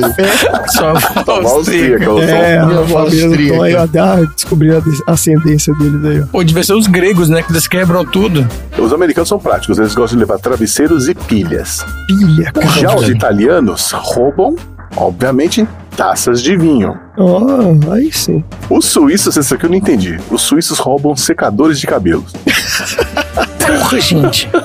Não, mas Olha, claro que olha tem, o né? tanto que foi específica essa pesquisa desse cara, velho. Cara, secador de cabelo. Mas peraí, peraí. Agora o Dudu falou um negócio e realmente tem sentido. Como é que o cara sabe a nacionalidade do cara que roubou? Na hora que faz o check-out, Ele checa o ele quarto sabe, depois, ele vai né? ao quarto e vê que não tem. Ah, é verdade. Ele faz aquela vistoria lá e falou: fudeu, o cara levou embora. É, então, a camareira subiu lá e falou assim, ó, naquele quarto que tinha os franceses, sumiu Entendi. a TV e o controle remoto. É, faz sentido. Tá que certo. era o que eles faziam. Os franceses gostam de TV e controle A remoto. TV? TV? O cara levou a TV? TV embora? Não, não, não. TV, Caraca, TV. velho. Como assim, cara? Meu Deus do céu. O cara vai botar TV de tubo de novo no hotel pra, pra o cara não roubar. Os holandeses, aí sim, o Dudu falou das lâmpadas, É. aí são os holandeses. Se sumir a Ah, lâmpada do pois hotel, é, tinha holandês hospedado lá, entendeu? Sabia que alguém ia roubar a lâmpada. Ai, meu Deus. E os brasileiros, gente? E os brasileiros? Quais são os itens de hotel mais roubados pelos brazucas? Chinelo, será? Essas coisas O pequenas. brasileiro gosta de chinelo. Na verdade, depende do site que fez a pesquisa. No Ah. hotels.com, eles dizem que são livros e revistas, que eu Ah, mas duvido. eu duvido também. E Nem tem isso em hotel. Não existe isso. Mas os donos do, de os hotéis aqui no Brasil dizem que são lâmpadas, talheres e toalhas. Principalmente se as toalhas tiverem, ou lençóis também, tiverem o logo do estabelecimento. Ah, é? É dar o efeito Que é um contrário. de luxo, é. Porque o cara bota o logo É. pro cara não roubar, né? Porque o cara sabia que tá. O cara não, eu vou levar porque eu vou colecionar agora. A vídeo aí a avó do, do Tom com os seus É, é isso aí. do rancho da pamonha. Colecionava, exatamente. É o logo é um chamariz pro cara levar. Só que tem um pessoal aí que exagera, né? Olha, olha só as coisas mais absurdas que já tentaram roubar de hotéis. Alguns conseguiram e depois foram pegos. Vai falar que levaram a cama do hotel agora. tá por aí, ó. Teve um caso de um hotel em Berlim onde roubaram os chuveiros, o assento do vaso sanitário, que isso, Deus, gente? cara. a tubulação da pia. Ah, não. A tubulação da pia. O cara pegou a caixa de ferramenta e passou a Caralho, ele noite lá. tentou levar o sifão e ir embora. Ele deve ter olhado e falou, pô, reforma aqui no igualzinho, eu preciso, eu vou levar isso aqui. Meu Deus, cara. Teve um outro caso no hotel na Itália onde roubaram um piano de cauda. Ah, não. Não, não? Aí não. não dá, né, Não, cara? não, não. Aí não, peraí, pô. Não sei como fizeram isso, mas levaram o piano de cauda. Levaram. Pegaram depois, mas Eles levaram. de conseguiram, eles conseguiram. Conseguiram. Teve um caso na Inglaterra onde um hóspede roubou o número da porta do quarto do hotel. Ah, desse deve colecionar, é souvenir. Teve um caso também em San Antonio, no Texas, onde um adolescente roubou as panelas de alta qualidade da cozinha do hotel, quando o pai dele não estava bem. Não, mas da cozinha do hotel, ele foi na cozinha do hotel, Da cozinha pegou do a hotel, ele panela, foi na cozinha, roubou, levou pro quarto e o pai pegou lá. ah, o pai pegou Ah, e o pai devolveu. pegou, é. Brincadeira, né? Meu Deus do céu, é o menino cleptomaníaco, né? Claro. Sim, mas tem casos malucos. Teve um caso na Não, Índia onde um hóspede roubou os. Ele tentou roubar, na verdade, os pesos da academia do hotel. Ele levou né? os pesos pro quarto dele. É, Gente fica andando devagar, carregando aquele trem pesado. E aí a camareira deu um toque pro pessoal. Falou assim: ó, aquele cara lá, eu subi no quarto pra fazer a limpeza, ele tá com, sei lá, uns monte de peso lá do, da Caralho, academia no quarto dele. ele Academia vai sem querer dar um peso golpe. nenhum e o cara lá fazendo 20 tipos de peso diferentes. E tem casos mais extremos, né? Do tipo, É. da sacanagem mesmo. Teve um casal que se hospedou no, em Norwich, na Inglaterra, que roubou o carpete, as cortinas, a chaleira, as roupas Meu de cama Deus, e o colchão cara. e até a privada Ah, do, não, do não, hotel. peraí. Ah, não é Oxi, possível, peraí. cara. Mas como é que. Eu tô pensando que um hotel é um lugar, assim, é um predinho onde você tem que passar pela recepção pra você sair. Como é que você sai com a privada É que na tem mão? alguns que você desce e vai pro estacionamento primeiro. É, Ah, é verdade. Ah, é, no motéis estacionamento. de beira de estrada, que é tipo um quarto que dá no estacionamento. Isso, Pode crer. E aí depois você entrega a chave, né? E aí você pega a privada, leva embora, põe no carro. Pois é. Então, aí com essa história toda eu fiquei pensando, será que tem turistas de alguma nacionalidade que não roubam nada? Japonês, com certeza. Será? Rouba nada. Será que tem turistas de algum país específico que tem fama de ladrão, por exemplo? Ah, e eu não sei. Aí eu fui pesquisar. Acreditem se quiser, mas os argentinos são considerados os maiores ladrões de hotéis. Ah, não. Essa pesquisa foi feita pela Associação dos Hotéis do Eles não Brasil. roubam só a Copa do Mundo, não. É, foi feita no- na Granja Comari.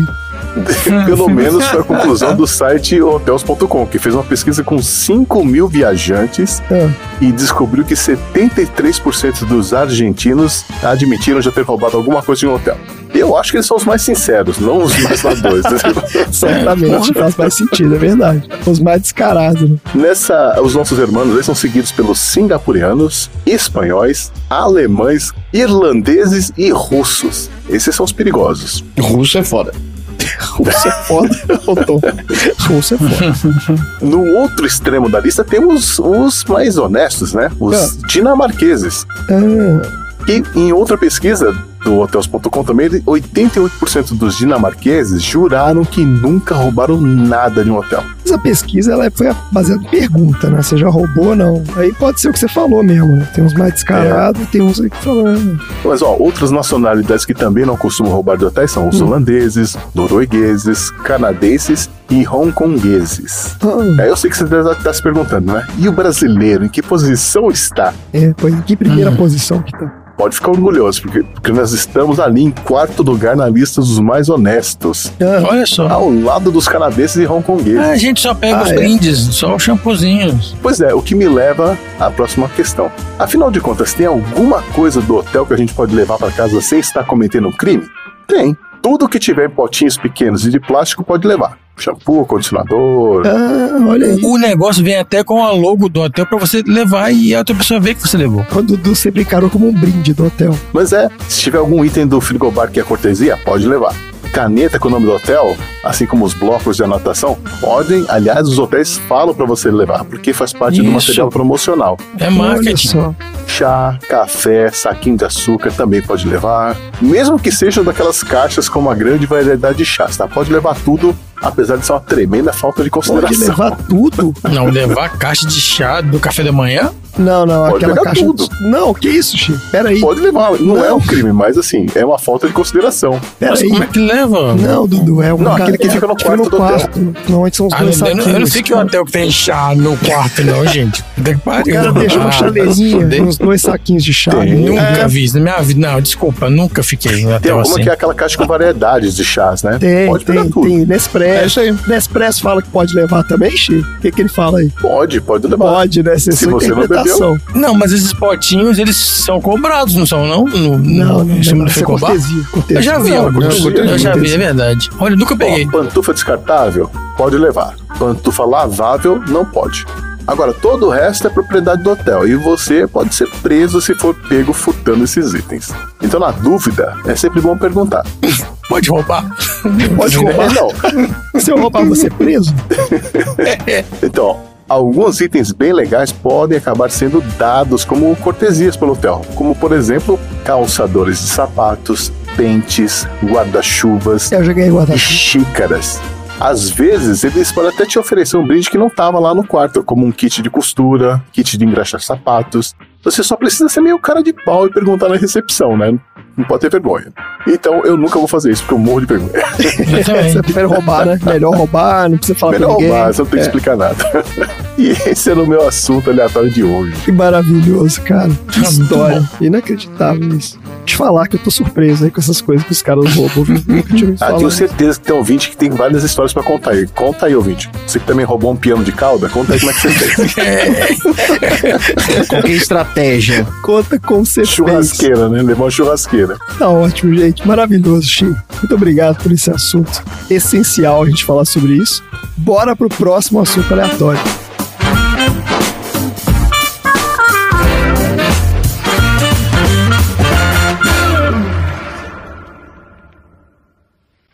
Você acha que eu não sei o que está acontecendo aqui, senhorita? O que que você pensa que eu sou? Não acha que eu sei que se eu fosse um figurão de fora da cidade, chegasse aqui e você tivesse cometido um erro na reserva, eu receberia um outro quarto na mesma hora e já estaria lá em cima descansando? Não, mas eu não sou um figurão de fora da cidade. Eu sou um pequeno repórter da revista Rolling Stone que está na cidade para fazer uma entrevista exclusiva com Michael Jackson, que será utilizada por todas as grandes revistas do país. A minha reportagem iria se chamar Michael Jackson está sentado no topo do mundo. Mas agora eu acho que ela vai se chamar Michael Jackson pode sentar no topo do mundo, contanto que não se sente no hotel Beverly Porque eles lá não permitem negros. É, com licença, senhor. Parece que tivemos um cancelamento de última hora.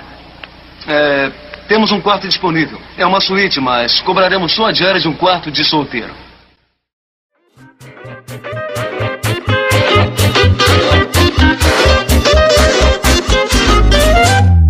Vamos lá, Tom, qual é o assunto aleatório da semana? Eu vou trazer de volta um bloco bastante antigo, onde justamente éramos nós quatro que estávamos aqui. Olha, Que foi um bloco que surgiu no episódio 13 e confirma. tá bom. Na época que não tinha nem o Randy pra fazer a vinheta, então ele vai precisar fazer a vinheta agora, que é o Tonzeira em Debate. Eu quero que você me responda rapidamente, Tom. Um sonho. Um de creme e um de doce de leite. Algo que você não vive sem. Um cafezinho quentinho é bom demais. Um medo. Cair de moto. Brasil? Ah, o Brasil é o país do futuro, né? Mas, Tom, o futuro já chegou. Ih, caralho, o futuro já chegou? Então o Brasil não deu certo. Pra finalizar, o que é a vida? A vida é uma sessão de aleatoriedades.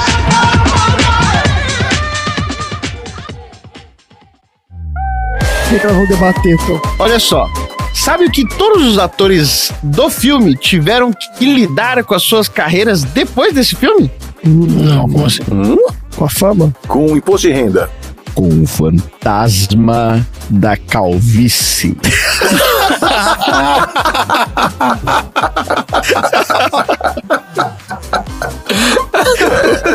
Fantasma da calvície. ah, esse que é o nosso debate de hoje? Fantasma da calvície. Exatamente. Ah, então tá bom. Vamos lá. E aí é justamente por isso, assim, ó, se eu tenho um medo maior do que o de ficar surdo, é sem dúvida o medo de ficar careca. Ah, não, peraí.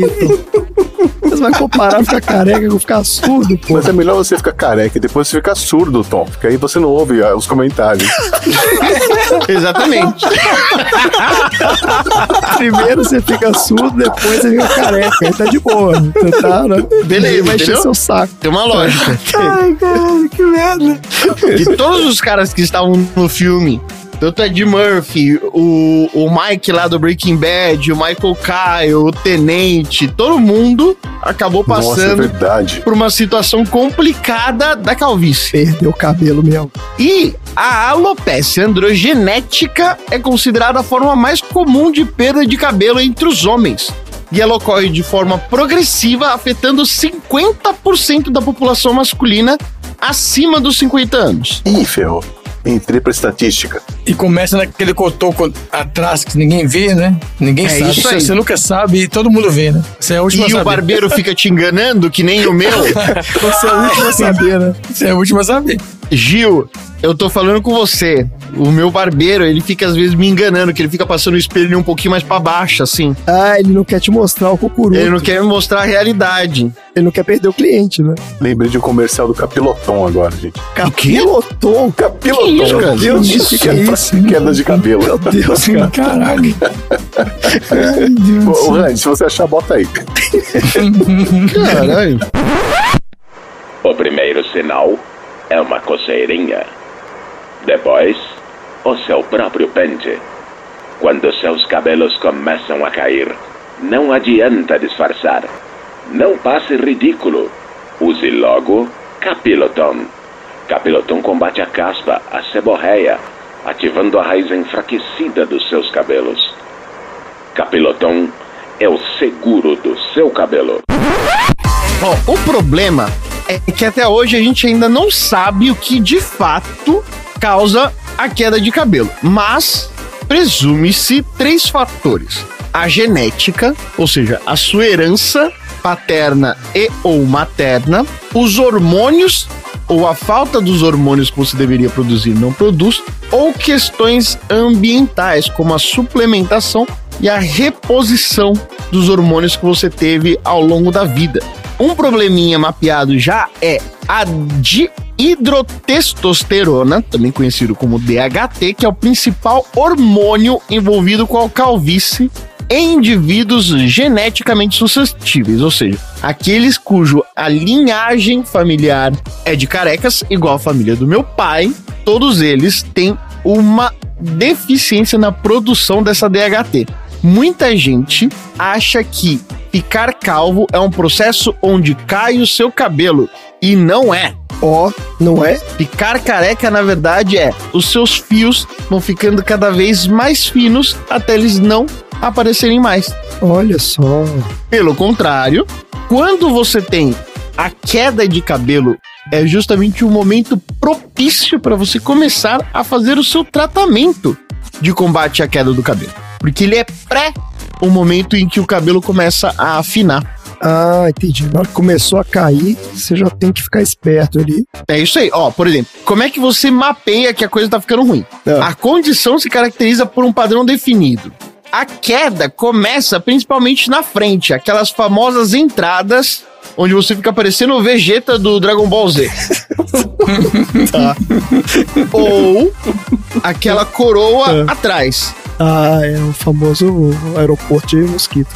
Se você tem um histórico de calvície na família, independente do grau de parentesco, se é seu tio, seu pai, seu avô, não interessa do lado. Tem gente que fala, ah, o da mãe não tem problema. Já ouvi falar isso. Na verdade, não tem nada disso. O dos dois tem problema. Caralho. Quanto antes você começar a mapear a sua predisposição, melhor. Ou seja, a partir dos 15, 18 anos, dependendo do caso, já dá pra saber se você vai ter problema de calvície no futuro. Olha só. Por isso, se você for visitar quanto antes um dermatologista, melhor vai ser. E o processo normalmente é assim: ele vai atrás de procurar alguns sinais de que seu cabelo está afinando, para tentar afastar ali algumas hipóteses. Então ele vai fazer alguns exames, como a tricoscopia, onde ele vai olhar com um microscópio a sua vasta cabeleira para saber se está acontecendo alguma coisa ou não. Além disso, ele vai fazer alguns outros exames, como exame de sangue, para saber se tem ali alguma falha na produção hormonal que possa envolver a sua saúde capilar. Aí existem alguns tratamentos hoje, como por exemplo o uso, na maioria das vezes, de dois remedinhos chamados finasterida ou dutasterida, que induzem a produção daquele DHT que você está em deficiência. Mas existem outros tipos de terapia também, como a intradermoterapia. Você injeta alguns ativos produtores de cabelo embaixo do couro cabeludo. O microagulhamento, que é você fazer aquele tratamentinho de cabelinho de boneca. Plantar mudinha de cabelo. Ah, esse é o famoso implante capilar, né? Também tem a microinfusão de medicamentos na pele. Tá bom. O uso de lasers para estimular o folículo capilar. Ah, estimular o folículo. E tem também o implante de cabelo. Ah, não é a mesma coisa que aquele outro que você falou? São coisas diferentes. Do intra? Não, não, não. Esse que eu tô falando do implante de cabelo, pra mim ele me parece muito doloroso. Ele pega aquela partezinha de baixo do seu cabelo, sabe? Aquele onde, independente do que aconteça com você, você nunca vai ficar careca, sabe? Aquela parte lá embaixo. Não, não entendi. Que lá embaixo de onde? Peraí, lá embaixo. Aquela onde parte que do, tá do falando? cabelo. Ainda na cabeça. Estamos ainda na cabeça. Estamos ainda na Se cabeça. você quer ficar com o cabelo É, encaracolado eu aí. falei, pô, não é possível. O cara vai pegar É, o com a, outra cabeça. Nossa, ia ficar muito esquisito, né, cara? Você pega aquela parte de baixo, já perto do- da nuca, Ah, tá bom. retira de lá, coloca na frente. Entendi. Faz uma gambiarra. E aí a pele estica Ah. e no meio do cam... onde a pele esticada, ele vai produzir mais folículos e de lá vai sair mais novos cabelinhos. Tem um outro tratamento que você não falou aí também, que é aquele spray, né? O cara dá uma sprayada. Isso! Ah, não tem? Esse ajuda bastante. Isso. Esse é muito bom, cara. Fica muito natural também, é muito bom. Isso. Injeção de cachola. É. Isso, Isso. exato. E eu gostaria de dar o meu alerta aqui É. de que peruca não é um tratamento pra calvície e ninguém tem o direito de usar peruca. Como, Que assim? Como que é isso, Tom? Que isso? Será que não? Que isso, não? Porque você está no caminho da humilhação. É preferível que você esteja careca Não, para com isso, Tom. do que vá Assim usar não. peruca. Deixa o cara usar peruca, pô, qual o problema? Pô, o Silvio Santos tá há anos aí usando peruca e todo mundo acha lindo. É. Aí, a produção das vitaminas, elas são úteis no tratamento quando você consegue olhar ali alguma deficiência dentro do processo de produção de hormônios o suficientes, né? Então, a vitamina é diferente de hormônio, mas elas também ajudam no processo de criar mais cabelinhos. Mas o que eu quero falar aqui no final das contas é muito pior do que ser calvo é o preconceito contra os calvos. E eu vou fazer uma denúncia aqui. Aí, lá vem. A Marina, na verdade, não participou desse episódio justamente porque eu falei que eu ia falar de calvície. e a Marina não gosta de careca. Que isso? que maluquice. A Marina é tanto não gosta de careca que ela casou com alguém que não é careca. e não tem nenhum integrante de K-pop que seja careca. Nem ator de, de dorama que seja careca. Porra, é essa? Você acha que ela gosta de dorama porque não tem careca? É isso? Porque não tem careca. Se fosse pra assistir o Lima Duarte, ela não ia gostar. Não, mas peraí, ó. O, a dupla criativa dela, do PDG, Ai, o nosso querido Cello, é um belo do careca. É um belíssimo né? careca. A bela lustrosa careca ali. Como é que você explica isso? Eu não sei, a- eu acho que ela só atura. Meu Deus, são acusações muito graves que você tá fazendo, hein? Por exemplo, O pessoal não tá nem aqui pra se defender. É, tá fazendo acusações graves aí. o careca não tem vez no cinema. Claro que A não tem. ser que seja em filme de ação. Em filme de ação, tudo bem, mas você não vê um careca protagonizando uma comédia romântica. Não, que isso, ah, cara. tá. Tem, ué. O. É, não tem, né? É, não tem, cara. Não tem. Pensando. Careca. Não tem nenhum filme do Bruce Willis, cara. Julia Roberts falou: Meu Deus, me apaixonei por você, careca. Por um careca. é, não sei, cara.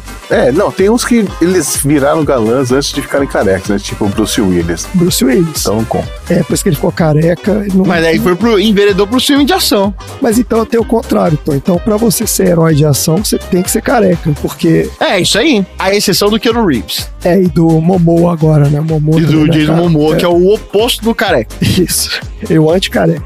Aí eu queria falar um pouquinho mais sobre os efeitos do preconceito contra o careca na vida das pessoas. Então, a Universidade de John Hopkins fez uma pesquisa onde ela pegava uma pessoa careca e a mesma pessoa com cabelo e perguntava para as pessoas quem ela achava a versão mais atraente e 90% disse a pessoa com cabelo.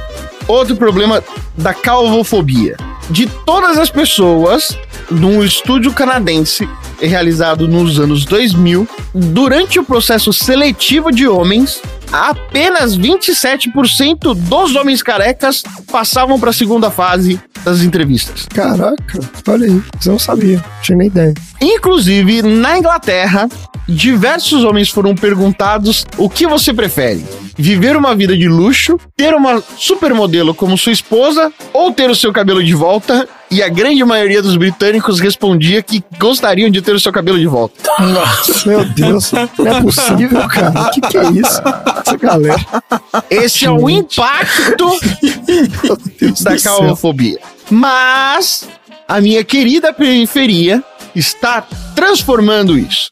Está mudando as regras do jogo agora com a Tropa dos Calvos, ou também conhecido como o Calvão dos Crias, que é a nova moda depois do nosso querido Meia na Canela, que é os meninos começarem a fazer um corte que simula a calvície Ah, Como assim? Onde eles raspam o cabelo só na parte de cima pra parecer o seu tio favorito. Ah, não tá fazendo isso não, não é possível. Estão fazendo isso sim e estão tendo muito sucesso e muita aceitação entre as pessoas, justamente por quebrar esse paradigma e transformar a calvície numa coisa aceita pela sociedade, coisa que não é hoje em dia. E é isso o meu tempo. Uma curiosidade, ô Tom. Você comentou aí da John Hopkins University. Ah. O John Hopkins era calvo. Aí, ó, tá vendo? Por isso que ele conduziu ele mesmo a fazer essa, Olha aí. esse estudo. ele mesmo. Lembrei de um amigo meu, o Rafa. O Rafa, quando ele tinha 18 anos, a gente tocava numa banda e ele era o Thor. cara bonitão, aquele cabelo loiro, fio reto até a cintura. As mulheres morriam por ele. Quando ele fez uns 25, começou a cair. Começou a afinar. Aprendemos aqui que começou Isso, a afinar. afinar. Com 30 ele ficou careca. Ele tinha o pai dele já era, ele ficou também. Ele ficou uns 10 anos andando de touca. Olha só. Porque fazer o tá calor vendo? que fosse, ele andava de touca. O tamanho era o, o complexo que ele O cara ficou. não aceitava. Não. Ah, Mas levou uns 15, quase 20 anos pra ele aceitar a careca dele. caramba, cara. olha. É. É muito difícil. E qual que você acha que é o melhor estilo do cara que tá nessa fase aí, Tom, digamos? Fez o tratamento, não deu muito certo, o cara já viu que é isso mesmo. Perdemos, O cara- aí tem que fazer alguma coisa? Perdemos, exato. Aí o, o cara, ele faz o lance do tipo, não, agora eu vou assumir geral, tiro tudo. Ou será que rola aquele esquema do, do careca cabeludo, sabe? De deixa crescer onde tem. Aquele. E aí você faz ali um... Aquela jogada pra frente, não? Igual o sargento do, do filme. O sargento era claramente aquele caso, né? Deixava o cabelo crescer e tentava Isso. jogar pra alguma direção. Um topetinho ele. É, dá aquela disfarçada também, né? não fica tão óbvio assim. Ele salve-se quem puder ali. O que, que você faria no seu caso aí, se você não conseguir vencer esse fantasma? Se isso acontecesse, se, se o tratamento não responder, eu vou precisar tirar. Consequentemente, eu vou precisar tirar minha barba, porque senão vai parecer que minha cabeça tá ao contrário. Não. Que pariu, velho. Deus do céu. Ah, a pessoa careca de barba parece que a sua cabeça tá invertida, né? Imagina. Maluco. Gente do céu. Lembra daquele episódio do Chaves? Sim, que tem As um pessoas quadro. desenham o, o seu barriga e falam, não, na verdade ele parece seu madruga e inverte o desenho. É a mesma coisa, cara. É do Chapolin, esse é um retrato falado de um bandido. É a mesma coisa. E aí eu vou precisar também fazer cirurgia pra diminuir um pouquinho o tamanho da orelha, porque senão eu vou parecer um Dragon Ball mesmo. Tá ótimo. Na próxima vez que a gente tiver esse assunto, nós vamos chamar o Marcelo pra dar palpites. É, pois é, lugar de fala, né? Exatamente, pra gente saber um pouco mais sobre isso. Ficamos com essa lição bonita, então, de que, né, vamos aceitar os calvos, vamos acabar com o preconceito. E bora pro próximo assunto aleatório. Tô vendo que gostou dessa peça. É, eu tava pensando quanto é que uma coisa dessa poderia custar. né? É uns 130 mil dólares. Você tá brincando? não tô, não é sério, é uma obra muito importante, sabe? E já vendeu alguma dessas? Vendi ontem pra um colecionador. Você tá brincando? Não tô não, é sério, eu vendi. Seu Foley, o que, que você está fazendo aqui? Como é que é?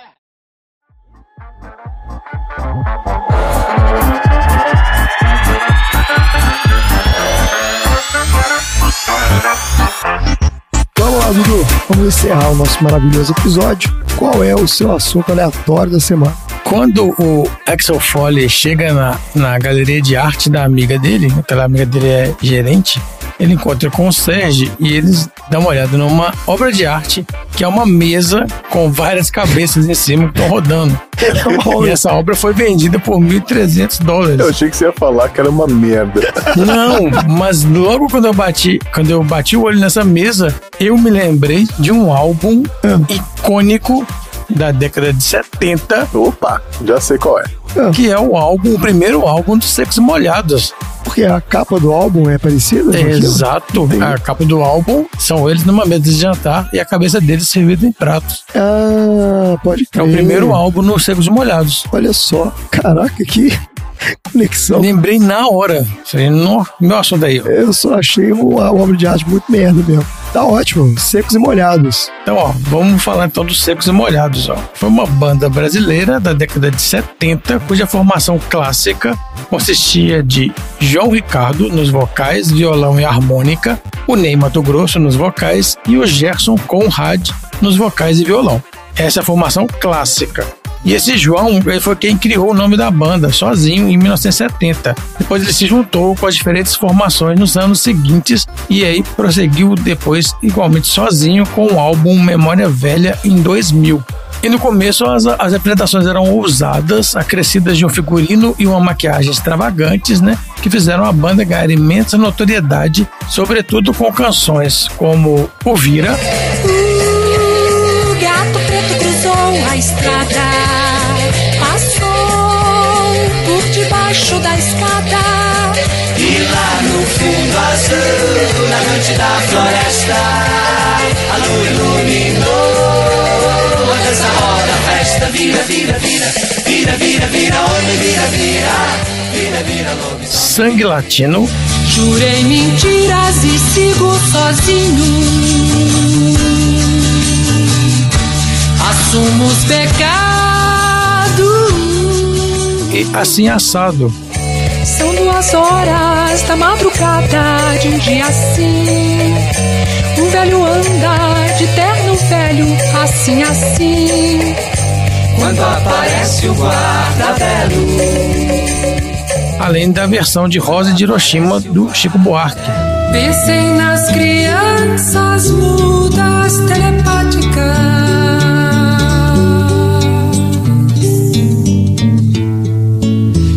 Pensei nas meninas. E eles ainda faziam rock pesado, inédito no país naquela época, e que se fez tornar um dos maiores fenômenos musicais do Brasil. É um rock pesado?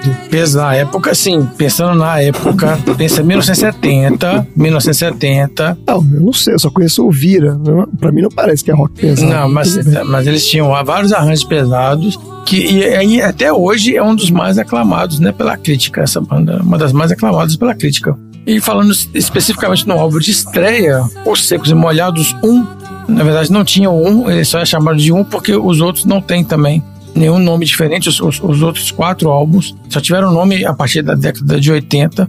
O Secos Molhados 1, de 73, é aquele que tem, então, a apresentação com eles em cima da mesa de jantar, com a cabeça deles, né? Ah, tá, esse é o. Que foi bem icônico, né? Essa fotografia. E foi possível graças às performances que despertaram o interesse nas gravadoras e projetou o grupo no cenário nacional, vendendo mais de um milhão de cópias no país. Só que aí desentendimentos financeiros fizeram essa formação se desintegrar. Em 74, eles fizeram o Secos e Molhados 2 e depois fizeram o Secos e Molhados 3 em 78 e o álbum 4 em 80. Em 88, a volta do Gato Preto. Em 99, 1999, o álbum chamava-se Teatro, com interrogação. E o Memória Velha, que foi o último em 2000. Nossa, mas eles ficaram ativos esse tempo todo ou eles paravam e depois voltavam? Não, foram vários desentendimentos e quem ficou tocando esses projetos sozinho, assim, praticamente sozinho, foi o João Ricardo. Ah, tá, já não tinha mais nada a ver com os outros caras. Só que o mais bem sucedido, né, do grupo, né, dos integrantes do grupo, da formação clássica, foi o Ney Mato Grosso, né, na carreira solo dele, que ele se deslanchou como um excelente intérprete, né? E Por conta daquela também. voz fazia performista, o- é, mas como intérprete mesmo, aquela voz única que ele tem, né? Que incrível. É, o cara tem uma voz E incrível. aí, ó, eles são inscritos né, em uma categoria entre bandas e músicos que levaram o Brasil da bossa nova à tropicália e então para o rock brasileiro, no estilo que só floresceu expressivamente nos anos 80. E os dois álbuns de estreia incorporaram elementos novos à MPB, que vai desde a poesia e o glam rock, também rock progressivo e servindo como referência para uma geração inteira de bandas principalmente aquelas underground que não aceitavam o MPB como expressão. Nos primeiros anos, a formação inicial do grupo era o João Ricardo, o Fred, que tocava bongo, e o Antônio Carlos, ou Pitoco, como ele era mais conhecido. E esse som completamente diferente na época chamou a atenção de uma casa de show chamada Cortiço Negro, que era pertencente a, um, a três caras: Peter Thomas, Oswaldo Espíritos e o Luiz Antônio Machado, que ficava no bairro Bexiga, perto da casa do Tom aí, em São Paulo. Isso, do lado da casa do Tom. E acabou chamando a atenção, as pessoas iam para conhecer o grupo, né? Esses caras aí performistas e que usavam maquiagem. E entre os curiosos estava a cantora e compositora Lully, com quem o João Ricardo compôs alguns dos maiores sucessos, né? Que foi o Vira e Fala. O Fred e o Pitoco, em julho de 71, resolveram seguir carreira solo. Aí o João Ricardo teve que sair à procura de um vocalista. Por indicação dessa Lully, Heloísa Orozco Borges da Fonseca, essa Lully apresentou ele ao Ney Mato Grosso, que estava morando no Rio de Janeiro e se mudou para São Paulo. E aí, depois de alguns meses, o Gerson Conrad, que era vizinho do João Ricardo, entrou no grupo. E aí eles começaram a ensaiar e depois de um ano se apresentaram no Teatro do Meio da Ruth Escobar. A formação clássica, olha só, foi muito curta. Ela durou de 73 a 74 só. Mas olha só o impacto que ela causou em um ano. No dia 23 de maio de 73, o grupo entra no estúdio fazendo uma prova para gravar em sessões de 6 horas ao dia por 15 dias, em quatro canais. E esse primeiro disco, ele vendeu mais de 300 mil cópias em apenas dois meses, atingindo um milhão de cópias em pouco tempo. Cara, batendo todos os recordes de vendagem de discos e de público. E o disco inicial, esse de 73, era formado por 13 canções, que, ao ver da crítica, parecem atuais até os dias de hoje. O disco também destaca inúmeras críticas à ditadura militar que estava implantada no Brasil, em canções como um blues alternativo chamado Primavera nos Dentes. Quem tem consciência para ter coragem. Quem tem a força de saber que existe. Até mesmo a capa do disco foi eleita pela Folha de São Paulo como a melhor de todos os tempos de discos brasileiros. Vocês lembram da capa do Air Supply, que era a capa mais. Mais estilosa. Pois é, essa daqui no, no, foi a mais. a melhor de todos os tempos no Brasil. Qual que é essa? Que eu me inspirei na, no, no meu, no meu tema, a capa Ah, essa que eles na falou, mesa né? com a Da cabeça mesa. deles. É. Tá certo. E aí o sucesso do grupo atraiu a atenção da mídia, né? Foram convidados para várias participações na televisão, Fantástico, na Rede Globo, sempre aparecendo com maquiagens inusitadas, roupas diferentes, né? Sendo uma das primeiras poucas bandas brasileiras a aderirem a esse glam rock, né? Que é a galera que toca maquiada. É. E também em 74, o grupo saiu em turnê internacional e que, segundo o Ney Mato Grosso, gerou a oportunidade de criar uma carreira internacional sólida. Só que aí, ó, em agosto do mesmo ano, saiu o segundo disco de estúdio da banda, que tinha em destaque Flores Astrais, que é o único sucesso desse disco. E o lançamento foi um pouco antes do fim da formação clássica da banda, por conta de brigas internas. E talvez por isso o segundo álbum, também sem título, com uma capa preta, não tenha feito tanto sucesso comercial como o primeiro. E aí, os Secos e Molhados ficaram inativos de 74 a 77, porque depois do fim do grupo, todo mundo seguiu carreira solo, né? E o João Ricardo adquiriu os direitos autorais sobre o nome Secos e Molhados, após muitas brigas na justiça, e ele saiu em busca de outros músicos para que a banda tivesse novas formações. Então esse nome Secos e Molhados foi criado pelo João Ricardo, então ele tinha o direito do nome. Ele estava numa cidade próxima a Ubatuba e ele viu num armazém uma placa que estava escrito Secos e Molhados. Talvez é uma referência à forma de como que chove na cidade de Ubatuba e sendo literalmente um lugar que vendia produtos secos e molhados. E aí chamou a atenção dele e ele decidiu dar o nome para o grupo quando ele formou esse grupo. Como os produtos secos e molhados? O que que é um produto molhado? Era um armazém e chovia pra caramba. Aí ele tinha lá, às vezes tinha produto que ficava exposto e produto que ficava na parte de dentro. E aí ele botou a plaquinha lá, secos e molhados. Ah, tá bom. Uma outra curiosidade é que a música O Vira é um dos maiores sucessos da banda e há mais de 30 anos depois da formação original, ela é tocada em diversos rádios e programas, sendo cantada também em escolas e sendo conhecida pela maioria da população. É- Essa é a única música que eu conheço, assim, de, pelo que você tá falando, pelo, de nome, pelo menos. né? Eu sei de nome. Talvez escutando eu não lembre de outros. Em 2005, o primeiro álbum da banda esteve na lista dos 100 maiores discos da música brasileira, configurada pela Rolling Stone Brasil, ficando na quinta posição. A quinta posição não é possível. Caraca, ah, não sabia que esse que era tão venerado assim, não. Sim. Mas temos aqui uma polêmica.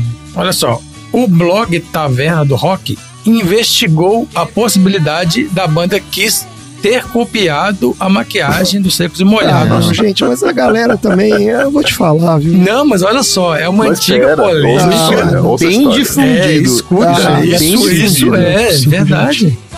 É uma polêmica histórica que esporadicamente retorna, seja em reportagens especiais sobre os secos molhados, entrevistas com o Ney Mato Grosso ou conversas entre fãs da banda brasileira. Ou com Kiss também, que eles já tiveram que responder sobre Já isso. tiveram que responder, pois é.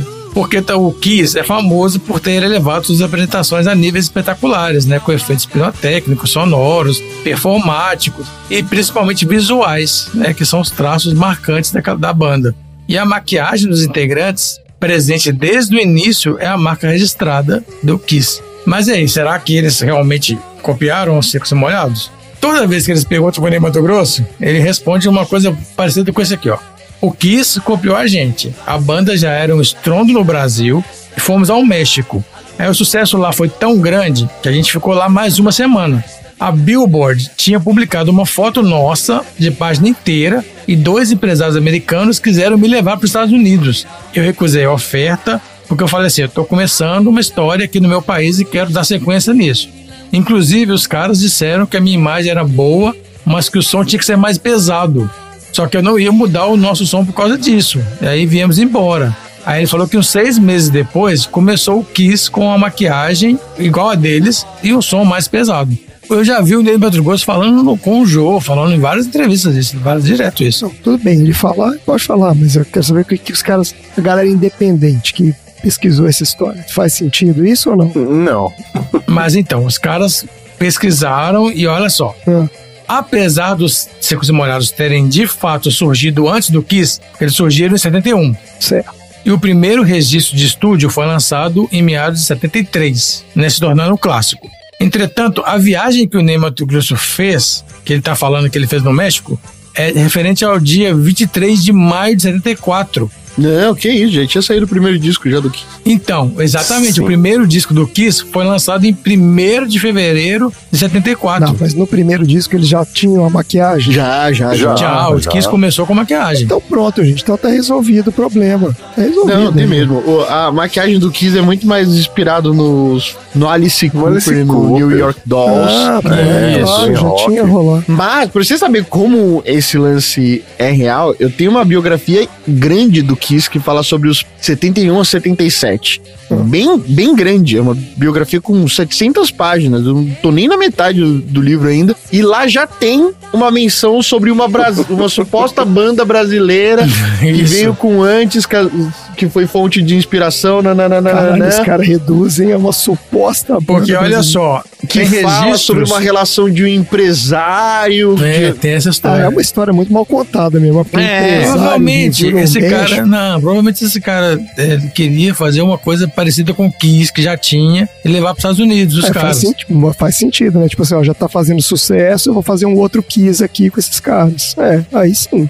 Porque olha só, tem registros que mostram o Kiss usando maquiagem em dezembro de, set- de 1972, um ano antes dos secos e molhados serem abordados pelos empresários estrangeiros. Não, é assim, a cronologia é, o, o primeiro show dos Secos Molhados antecedeu o primeiro show do Kiss com maquiagem. Sim, só que Ah. eles estavam em Nova York e É. o, o, o Secos Molhados do Brasil. Não tem como eles falar, ah, tem uma banda brasileira ali. O Isso. mundo não era assim, gente. Isso. É, Entendeu? Os caras não sabiam nem onde ficava São Paulo em 72, entendeu?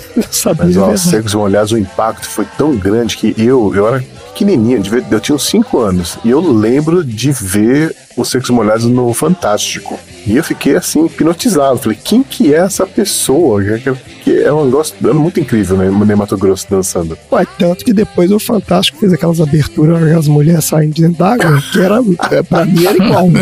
baseado nisso Não, mas antes disso, teve uma coisa meio Circo de Solé, a primeira abertura do Fantástico. Eu lembro, Ah. porque eu, eu repeti aquela coreografia na escola. Eita, olha aí. Vestido de Circo de Solé. Tem Que até maravilha. fotos aí pra provar. Olha aí. Um dia eu Ah. revelo. E aí agora eu ouso dizer que secos e molhados é bem melhor do que Kiss. Ah, bom, aí é. Pronto, aí, aí, Aí já é começou. opinião, eu acho. Eu, eu, eu não conheço Secos e Molhados, então não posso opinar. Eu acho que isso é uma bosta, mas tem umas músicas boas. Então, Olha aí, ó. Vocês erraram. Vocês Então me ajuda aí. bem equivocados. Não, secos e molhados é melhor do que Kiss. Gente, nem, nem se existe rock and roll dos anos 80 por causa do Kiss. Todo guitarrista dos anos 80 pegando uma guitarra por causa do Ace Frehley, entendeu? É, mas eu, eu, eu, a gente, eu, eu posso valorizar o- a influência dos caras e mesmo assim achar uma bosta, não posso? né? Pode, pode. É o que, é o que eu É faço relação com várias bandas, inclusive. Factual.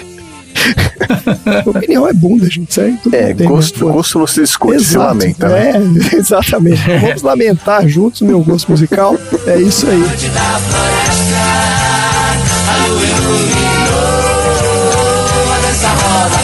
vira, vira, vira, vira, vira, vira, onde vira, vira, vira, vira, lobisomem. Vamos falar sobre os aprendizados da semana. O que a gente aprendeu hoje? Então, eu aprendi que o cabelo não cai, ele fica fino. Isso foi um aprendizado de fato. E o Xi lembrou do Coleston. Do quê? Do Coleston? Coleston. Não, o que, que é isso? Coleston Não, é negócio de pintar capilotom. cabelo. Capilotom. Capilotom. Tinha o Coleston, Capilotom, é isso tinta, aí. né? O Coleston. Capilotom? Quando os seus cabelos começam a cair, não adianta disfarçar. Não passe ridículo.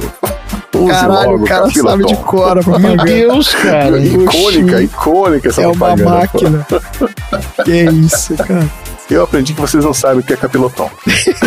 Eu não sabia. Menor ideia. Eu aprendi, obviamente, sobre os artefatos e os países que mais roubam artefatos de hotéis. E eu não sabia realmente, fora o primeiro disco clássico dos Secos e Molhados, eu não sabia muito da repercussão dos outros, não. É, eu aprendi que meu gosto musical é uma merda. Não é verdade, hein? Não, não. Você foi assistir o do Rage Against the Machine. né? Exatamente. É, Se eu tivesse é, oportunidade, faria a mesma coisa. Mas o que eu queria dizer é o seguinte: que eu, o que eu fiquei mais chocado hoje, o aprendizado da minha vida, é que é possível roubar um piano de cauda de um hotel. Isso é uma coisa que eu não consigo jeitinho. imaginar. Como Inacreditável acha mesmo. Axel Foley pra passar conversa nos caras. Porra, Então é isso. Chega por hoje. chega! Fala tchau, gente.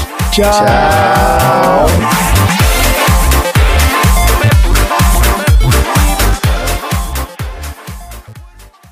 Fim da. Nossa, vai fazer essa abertura vai ser duro, hein? Vamos ver. Vamos ver o que, que sai. A minha pastilha. Ah, hoje não tem pastilha que resolva. O negócio aqui agora vai ser na raça.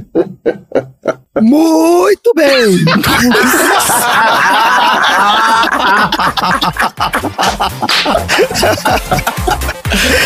Nossa,